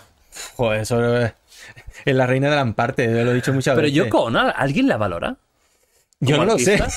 Te lo pregunto en serio. Hombre, a ver, una persona que ha tenido una exposición en el MoMA, hombre, el mundillo del arte la valora mu- mucho. En el, en el Guggenheim de Bilbao tenía una exposición retrospectiva de su obra, entre comillas, es súper valorada en el mundo del arte. Y Yoko Ono es la peor artista del, del, de la- del mundo. vamos. Además de romper los Beatles, Yoko Ono, ¿qué hace? Una- Pues Sinceramente, te lo pregunto, ahora fuera de coñas, te lo pregunto de verdad, porque yo he visto pues tus vídeos y tal, he visto el- el- el- el- el- eso- esos gritos. ¡ah! Vale, pero eso es una cosa, pero Yoko Ono en teoría tiene una trayectoria. Y ahora te pregunto... No puedo hacer más que Bueno, pues te pregunto, de forma no irónica, Sí. y, y como curiosidad real, Yoko Ono, ¿qué trayectoria tiene como artista? Aunque sea una mierda, ¿qué ha hecho? ¿De dónde viene ella? ¿De la pintura, de la escultura, del- de, la performance? ¿De dónde viene Yoko Ono? A ver, Yoko Ono, Ono- simplemente para, para situarlo, Yoko Ono fue la in- in- bueno, in- eh, famosísima, infame pareja de pues de el, el, el co-líder de los Beatles, de John Lennon. John Lennon. Ah, seguro que os habéis visto alguna imagen, la típica imagen Hombre, de ellos dos desnudos, que es como icónica y tal. Y el propio Paul McCartney reconoció un día tal cual, tranquilamente, pues que Yoko Ono fue la que, el precursor de, de la rotura de los Beatles, que seguramente igualmente se hubieran roto, ¿eh? Porque entre John Lennon y. Paul McCartney ya las cosas estaban un poco... Pero, pero lástima que pasó lo que pasó con John Lennon. Con Yoko Ono no creo que hubieran vuelto, pero sin, John, eh, sin Yoko Ono un día hubieran vuelto. Los Beatles quizás hoy en día estarían. Sí, sí. Creo yo, ¿eh? Sí. Eh, pero bueno, eh, Yoko Ono, para situarla. Yoko Ono, dime, Mira, artista. Yoko Ono, eh, ella venía de la, del grupo Fluxus. Ella dice que era una artista Fluxus. ¿Qué es Fluxus? El, el Fluxus es el antiarte. O sea, es decir, eh, no necesito a tener talento ni hacer nada para ser artista. O sea, ya solo eso, que es Fluxus, para cantar. Ella se, se conoce el vídeo este, ah, ¿no? Yo hago música sin saber cantar y sin saber. Pues chica, ¿qué quieres que te diga? Si no cantas, ¿cómo vas a hacer música? Yo pinto sin pintar. Mm, Bueno. Ella, por ejemplo, hacía performance, ¿no? Ella venía de una familia bien, ¿eh? Era una, ni- una niña bien, con pasta, con dinerito, claro. Entonces, ella hacía esta, se unía a la vanguardia de la época, Ajá. que hacía en la época del. Claro, ver, es que eso se tiene que ver, se tiene que ver en- Esto es, esto es maravilloso. Un momento épico. Vale. O sea, eh, espérate, lo voy a poner en Sí. contexto. A Yoko Ono, ¿no? Eh, ella durante mucho tiempo ha hecho su obra, que ahora te voy a hablar de algunas, algunas obras de Yoko Ono, que vas a quedar flipado. Y como que el mundillo del arte no le daba su sitio, porque como era eso, la, que, la de los Beatles, la de tal, y ahora deciden, pues hace unos años, que quieren hacer justicia poética con ella, y el MoMA de Nueva York le hace una retrospectiva de la obra. Y en la inauguración... Para la gente que no lo sepa, define la importancia que tiene el MoMA hoy en día en el, en- en el mundo del arte moderno. Pues es de, lo- mm, de los museos más importantes del mundo. O sea, el que De el arte moderno podría ser el número uno, Sí, ¿no? sí, del sí. mundo ahora mismo. Perfectamente. en- del de Nueva York. Eh, o sea, entenderme. Que De arte moderno. Le- De arte moderno un- que legitima cualquier cosa que se meta ahí. O sea, que también hay que entender que los museos mm, ah, tenían que desaparecer o, o cambiarse, pero bueno, eso es otra. ¿El Prado incluido? No, no, no, no. Es que hay. El, Es una que- pinacoteca. Es una pinacoteca. Pero hay museos que, por el simple hecho de decir, esto es un museo, yo coloco aquí cualquier cosa, una bola de papel, y ya eso lo considero arte por estar en un museo. Y no, bueno, el MoMA es eh, o sea, lo, lo- lo máximo. Entonces, invitan a Yoko Ono y dicen, Yoko Ono, haznos una, de- una performance, una performance, pero buena. Pero buena, Yoko Ono, tú lúcete. Y ahora, y ahora mira, mira lo que Vamos allá, ¿estáis preparados? Mis brothers, Atención. mis panas, os quiero mucho. Ella va de artista, ¿lo ves? Con su gafita, con su sombrerito, todo el mundo haciéndole fotos, flipar, Venga. porque hay mucho. Venga, y hace esto. Atención, sí, y ya está. He puesto.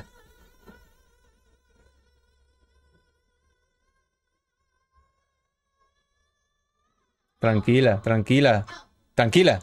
Oh, ah. Me encantan los subtítulos, ¿eh? Sí. Y escucha, no hay mucha gente, ¿eh? ¿No? O sea, es que también. Vale, vale, vale, te, te va a dar algo. Yo tranquila, ¿eh? es hipnótico, ¿eh? Si no fuera eh, lamentable, pero bueno. Oh, oh.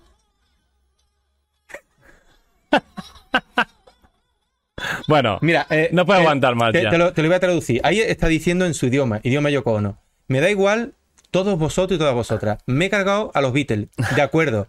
Me, me- me he colado aquí en el MoMA y estoy gritando, sí. Y además soy multimillonaria. Ya. Y os lo coméis. Eso es lo que está diciendo Yoko Ono. El trato de los eh, superiores, de los eh, oficiales que os entrenan, es insultante. Es decir, para, para, para alguna forma enseñaros que la vida es dura y que la guerra es dura, es tal cual. O sea, insultos, eh, abusos, abusos a nivel, ya me entiendes, ¿no? De, bueno, como Full Metal Jacket. ¿Es algo así? ¿Llegan a, Sí. a gritaros a la cara, a intentar daros miedo? ¿Es así? Sí, bastante. Eh, lo único que no tienen permitido es golpearte. No, no pueden golpearte. Antes sí era permitido, pero no sé, los tiempos han cambiado y ahora no te pueden golpear. Pero te torturan pues de otras maneras, como haciéndote hacer ejercicio por tiempo seguido y gritando, etcétera. Y si eso de los gritos en la cara es todos los días, Jordi. Todos los días de que hacías algo mal o simplemente si lo volteabas a ver a los ojos, porque cuando te hablaban, tú tienes que estar viendo de frente, tienes que estar parado así en atención, viendo hacia el frente.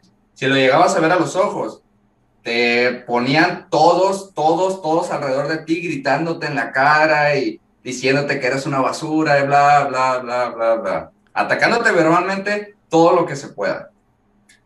O sea, van, a, van a buscar la debilidad tuya y te van a atacar por ahí y van a...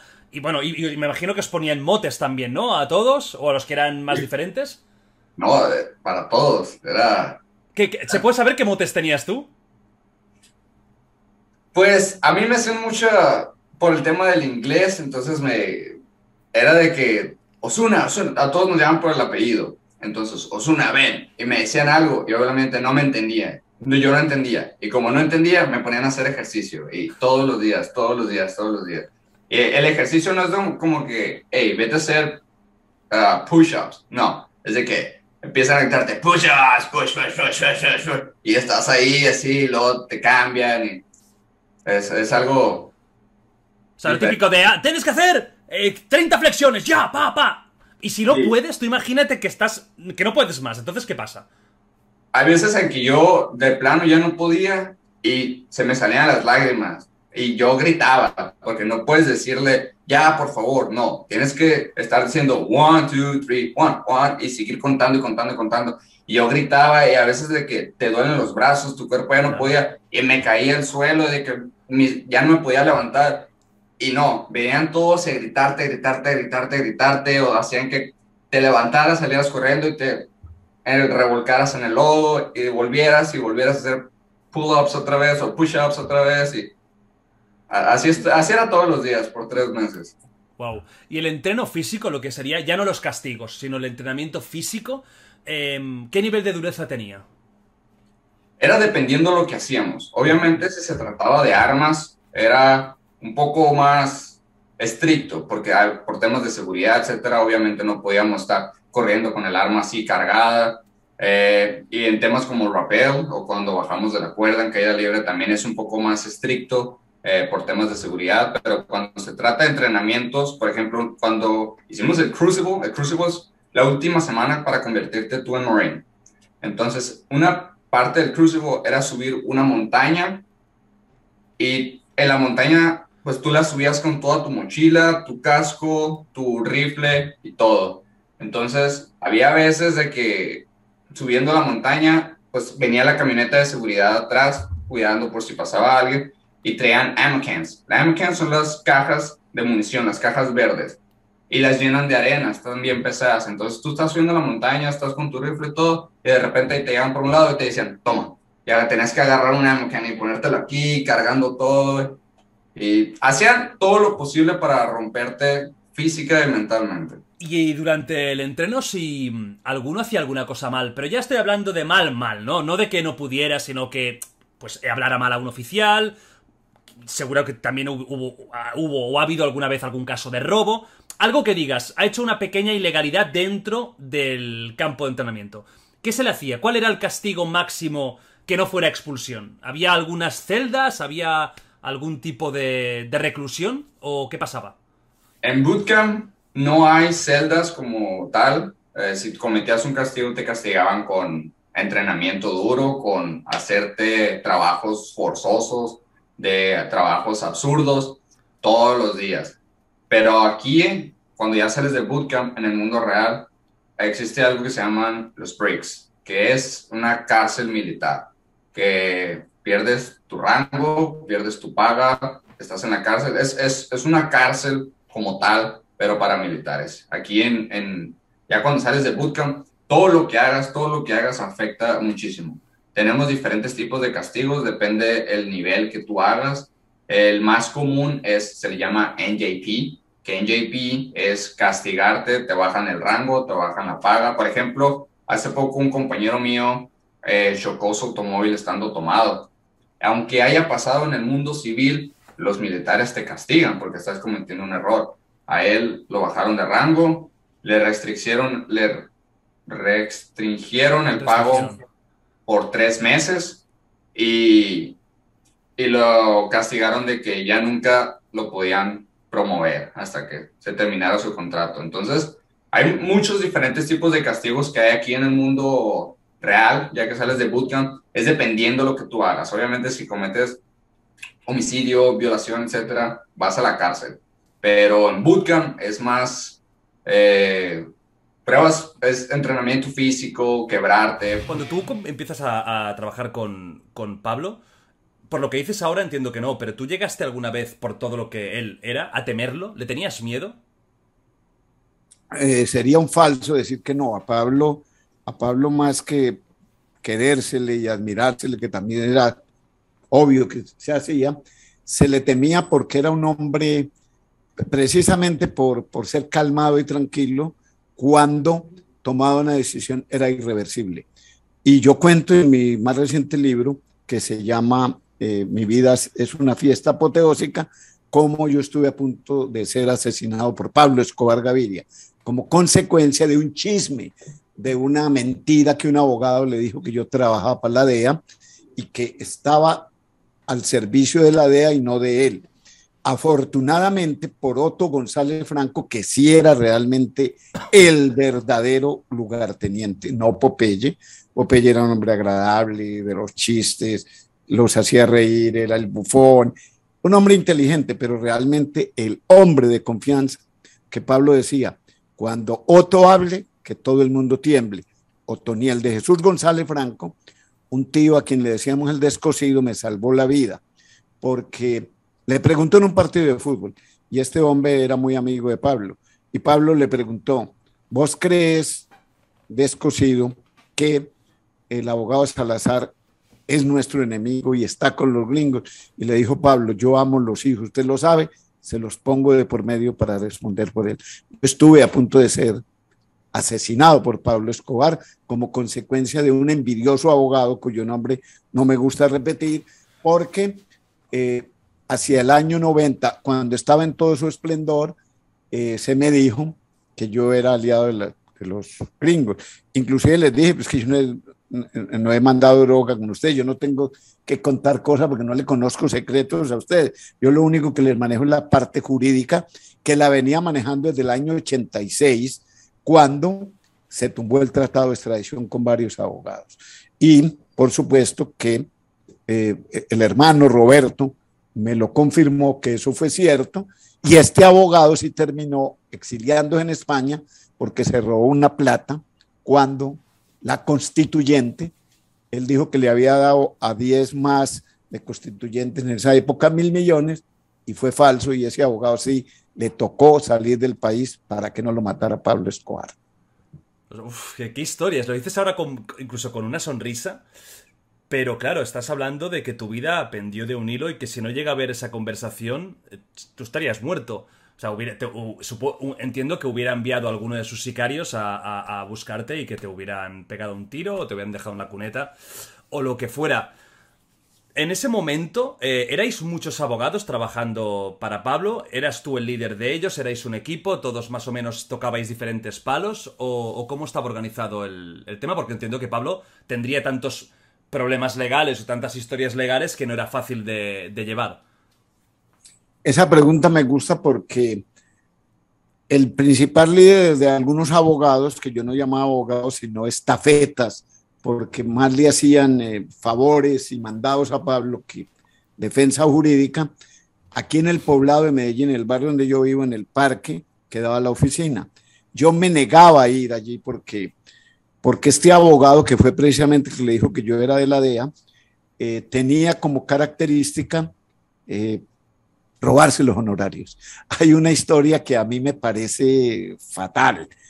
Hay un abogado que fue, y es el cuñado de un hombre que fue alcalde de Medellín, Alonso, eh, el señor Alonso Salazar, y la historia es que cuando matan al ministro Lara Bonilla, Pablo Escobar, a través de este abogado, contrata a varios abogados, entre ellos a mi persona. Yo cobré por aparte, pero un abogado que defendió a Quesito, que fue el que mató, eh, dijo, ve Pablo, eh, la defensa vale 400 millones. En año 84, 400 millones de pesos, era mucha plata. Fue donde el abogado y le dijo, ve, eh, Pablo Escobar dio 40 millones para la defensa. Y le dijo, bueno, está bien, dámelo. Dijo, no, pero yo te debo descontar el 20% de esos 40 millones, te doy 32 porque yo soy intermediario. Se quedó con 368 millones y la defensa la pagaron 32. Es decir, se ganó más de 11 veces lo que el abogado en 10 años de una defensa legal. E- Ese era el abogado. Yo nunca quise hacer parte de ese staff. Incluso Pablo Escobar me dijo en alguna oportunidad que por qué yo no venía a la oficina donde sus trabajadores y sus abogados. Le dije, es que yo no soy trabajador suyo, soy abogado. Y me dijo que yo era muy arrogante, muy prepotente. Y Pablo la Escobar respuesta te dijo eso. Sí, lo mandó y lo, y lo escribió inclusive a través de eh, Gustavo Mesa, que era uno de sus lugartenientes. Dígale al doctor Salazar que es un abogado muy prepotente. Y yo le mandé a decir que éramos caimanes del mismo caño y no pasó nada. ¿Qué, qué, qué, qué historia? Yo te preguntaba si, si temías a, a Pablo y me dijiste que un poco sí, porque es evidente, ¿no? Eh, en ese momento, sabiendo lo que, lo que, a lo que se dedicaba, ¿no? Que no precisamente era a, construir hospitales en, en Nicaragua.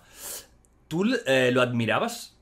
Aparte de todo, ¿lo admirabas? ¿Le tenías em, respeto por lo que hacía o, o no? ¿O simplemente era un trabajo más? Bien pagado y ya está. Buena pregunta. Yo lo admiraba en tanto que no pusiera bombas, porque fue lo que más eh, yo protesté. Inclusive te- terminé defendiendo todos esos bandidos que ponían bombas, mataban. Y, y yo recuerdo que lloraban cuando iban a las indagatorias. Les dije yo, qué guapos para matar y poner bombas al estilo ETA, pero qué maricas y qué homosexuales y qué locas cuando se enfrentan a un juez. Eh, yo lo admiré por muchas cosas, pero siempre estuve en desacuerdo, sobre todo cuando ponían las bombas. Vamos a hablar de un tema muy salseante. Yo quiero saber, Papa Giorgio, estrella mundial, tú, ¿cómo ligabas de joven? eh? Tengo algunas preguntas un poco delication. ¿Cuáles eran las tácticas y técnicas mágicas y secretas, no se ríe, de Papa No. Giorgio? No, a ver, a ver, yo, yo de jovencillo, claro, también, cuando iba a la academia, principalmente, esta que te he dicho, ahí, eh, como había chavales y chavalas, pues Ah, ya tenías tus rollitos, ¿no? Claro, ahí no había Tinder, ni móviles, ni Instagram. ¿Qué ¿eh? coño? Ahí era palo seco. Y si le pegabas un beso a escondidas, pues la faena que tenías, coño. Ahí yendo para el lavabo, caqueándote. Cuidado, ¿eh? Porque... Papá, pero esto es, esto, es, esto, esto es ser un Casanova absoluto. No, yo lo intentaba, pero claro, y había a veces que fracasabas y había veces que la vida, la vida se aprende a base de hostias, No, está claro. claro. No, no, yo, bueno, pues entonces ya cuando ya empecé a tener ya 18, 19 años y, y claro, es que en Manresa no había discotecas. Había un, un espanto que le llamaban el Vestales. Ajá. Que, eh, bueno, discoteca. Había un tío allí con, una, con un tocadiscos. Tía, ojo. Y dos bafles grandes así. Ajá. Y cuando entrabas te ponían, como a los corderos, ¿no? Te ponían... Bueno, eso lo hacen también ahora, ¿eh? Te meten el sello ese de la Bueno, vergüenza. sello que con el tampón aquel. Que luego pam, puedes ¿no? saber si alguien es guarro o no, por si tú quedas al día siguiente con esa persona y No, lleva aún la mano pero- sucia y dices, nen, la ducha no. existe, ¿eh? Pero ¿sabes cuál era el problema, coño? A ver. Si no, ten- 17 tenía yo. Que cuando llegaba a casa... Sí. Tenía que estar así con la mano. Hostia, para que no se enteraran de la fiesta. Porque mi padre si veía, oye, ¿dónde has ido y tal? Ya últimamente ya no se metía tanto, ¿no? Ah. Eh, Bueno, al final mi padre murió cuando yo tenía 18 años. o sea que- Pero bueno, y mi madre allí con alcohol. Pobre. Intentaba. Y a ver, tú, ibas por la, por la, por el guateque o lo que fuera, ese espanto, y tú veías un objetivo, dices, esta, esta chica me ha, me ha conquistado. ¿Cuál era la táctica, no? ¿Cómo, cómo se acercaba A ver, Papa táctica- Giorgio Predator? Mi táctica siempre, siempre había sido tranquilo. y observar, mirar un poco. Coño, aquella parece que, no sé, das un par de vueltas, pero quiero decir que no te vean que vas de culo, ¿no? Desesperado. Ya, no, no, no. No, no, calma. Y entonces, coño, cuando veía, digamos, a persona que yo creía que, que me gustaba o lo que fuera, pues entonces lo intentaba. ¿Cómo era ese intento? O sea, ¿tú Hombre, eras de bailar o le decías, ibas a saludarla? Sí, Porque hay veces, claro. eh, cuando estás en la música y todo, que lo que haces te pones a bailar al lado y a ver si salta la, la chispa, pero hay gente que no, uy, era- prefiere era- ir a hablar, Era muy ¿no? diferente porque ¿sabes qué pasa? A ver. Pero entonces allí la estaban sentadas en sillas. Ah, coño. Que era que, que había el COVID también en esa época. No, por suerte. Era una, una previa. Eh, y no, eh, estaban sentadas y, y había un poco de lo que era, digamos, la pista, ¿no? De baile. Entonces, claro, tú tenías que ir allí donde estaba. No es que tú ya te fueras directo.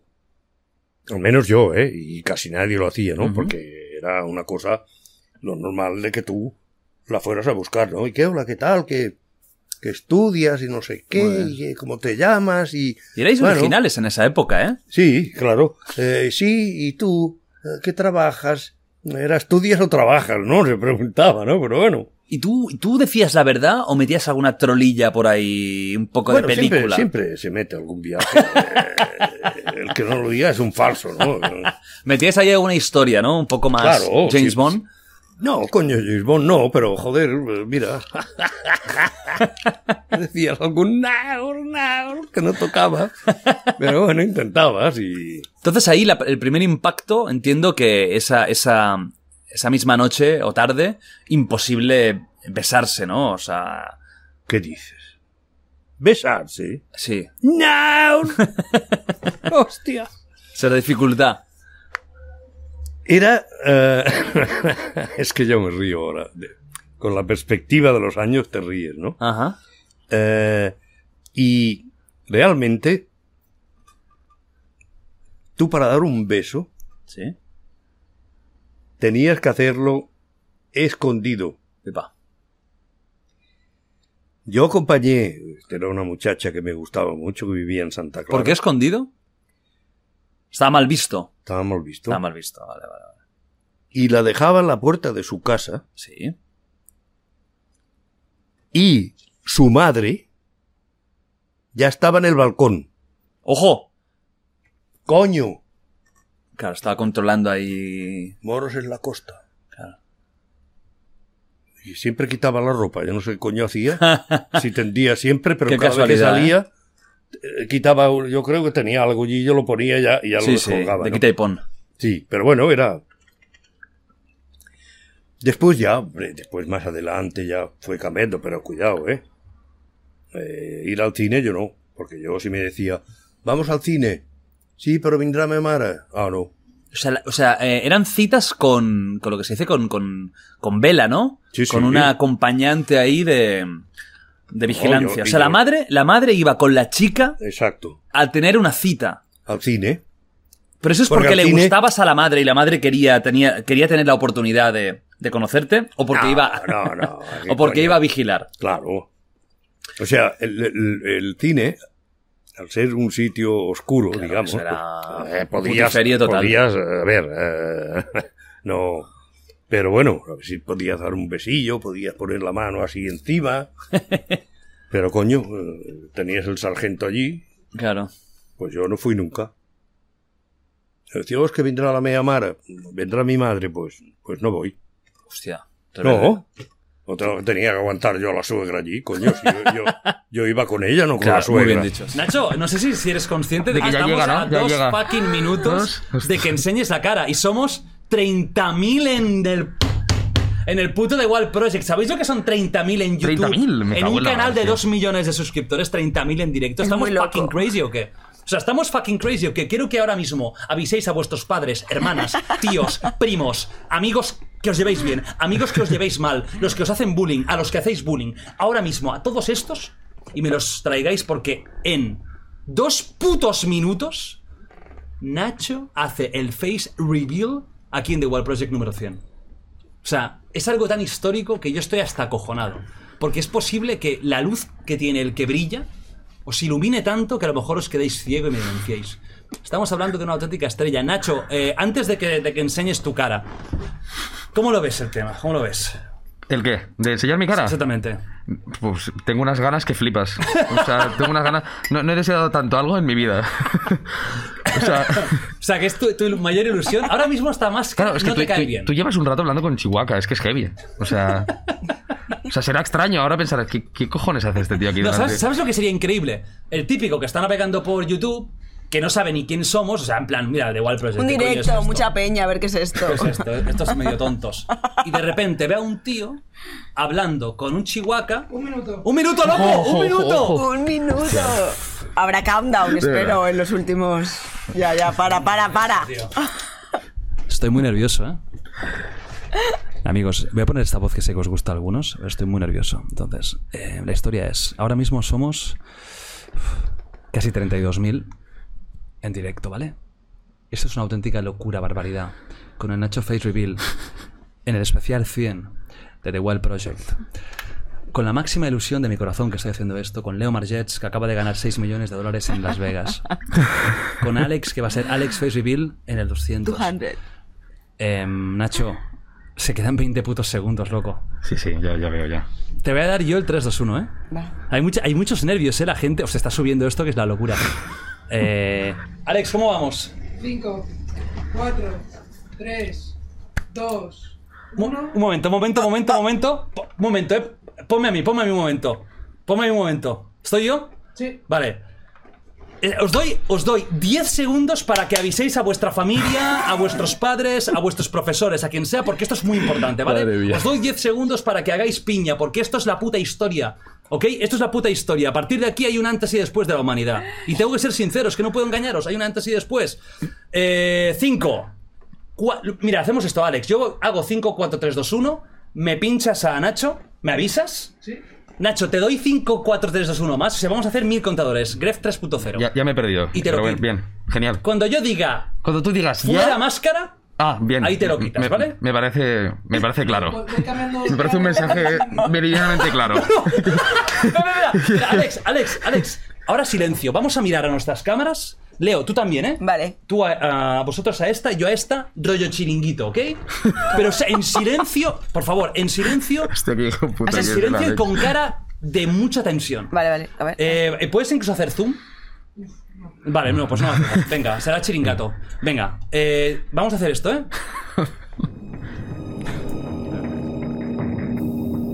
Sí, es que.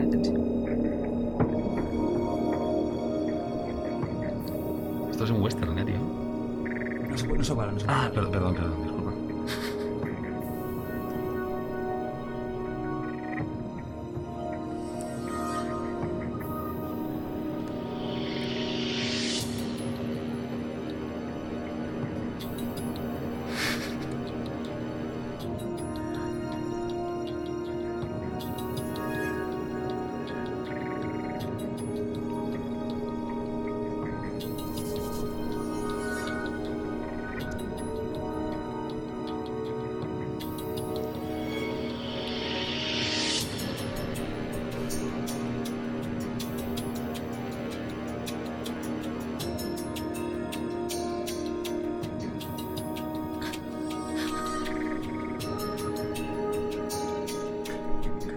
subiendo, el contador está subiendo, que flipas de gente. Sí, a lo mejor seguimos así una.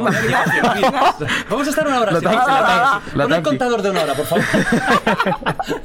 bueno, va. 5. Me haces el cambio a él, ¿eh? 5, 4, 3, 2, 1, cambio a Nacho. 5, 4, 3, 2, 1. ¡Fuera máscara! ¡Vamos! ¡Llegó el momento! Más esperado Oh, Dios, el mundo. Dios, mi cara, tío, qué heavy, que tengo todas las marcas que flipas, ¿no? ¿O qué? Madre mía.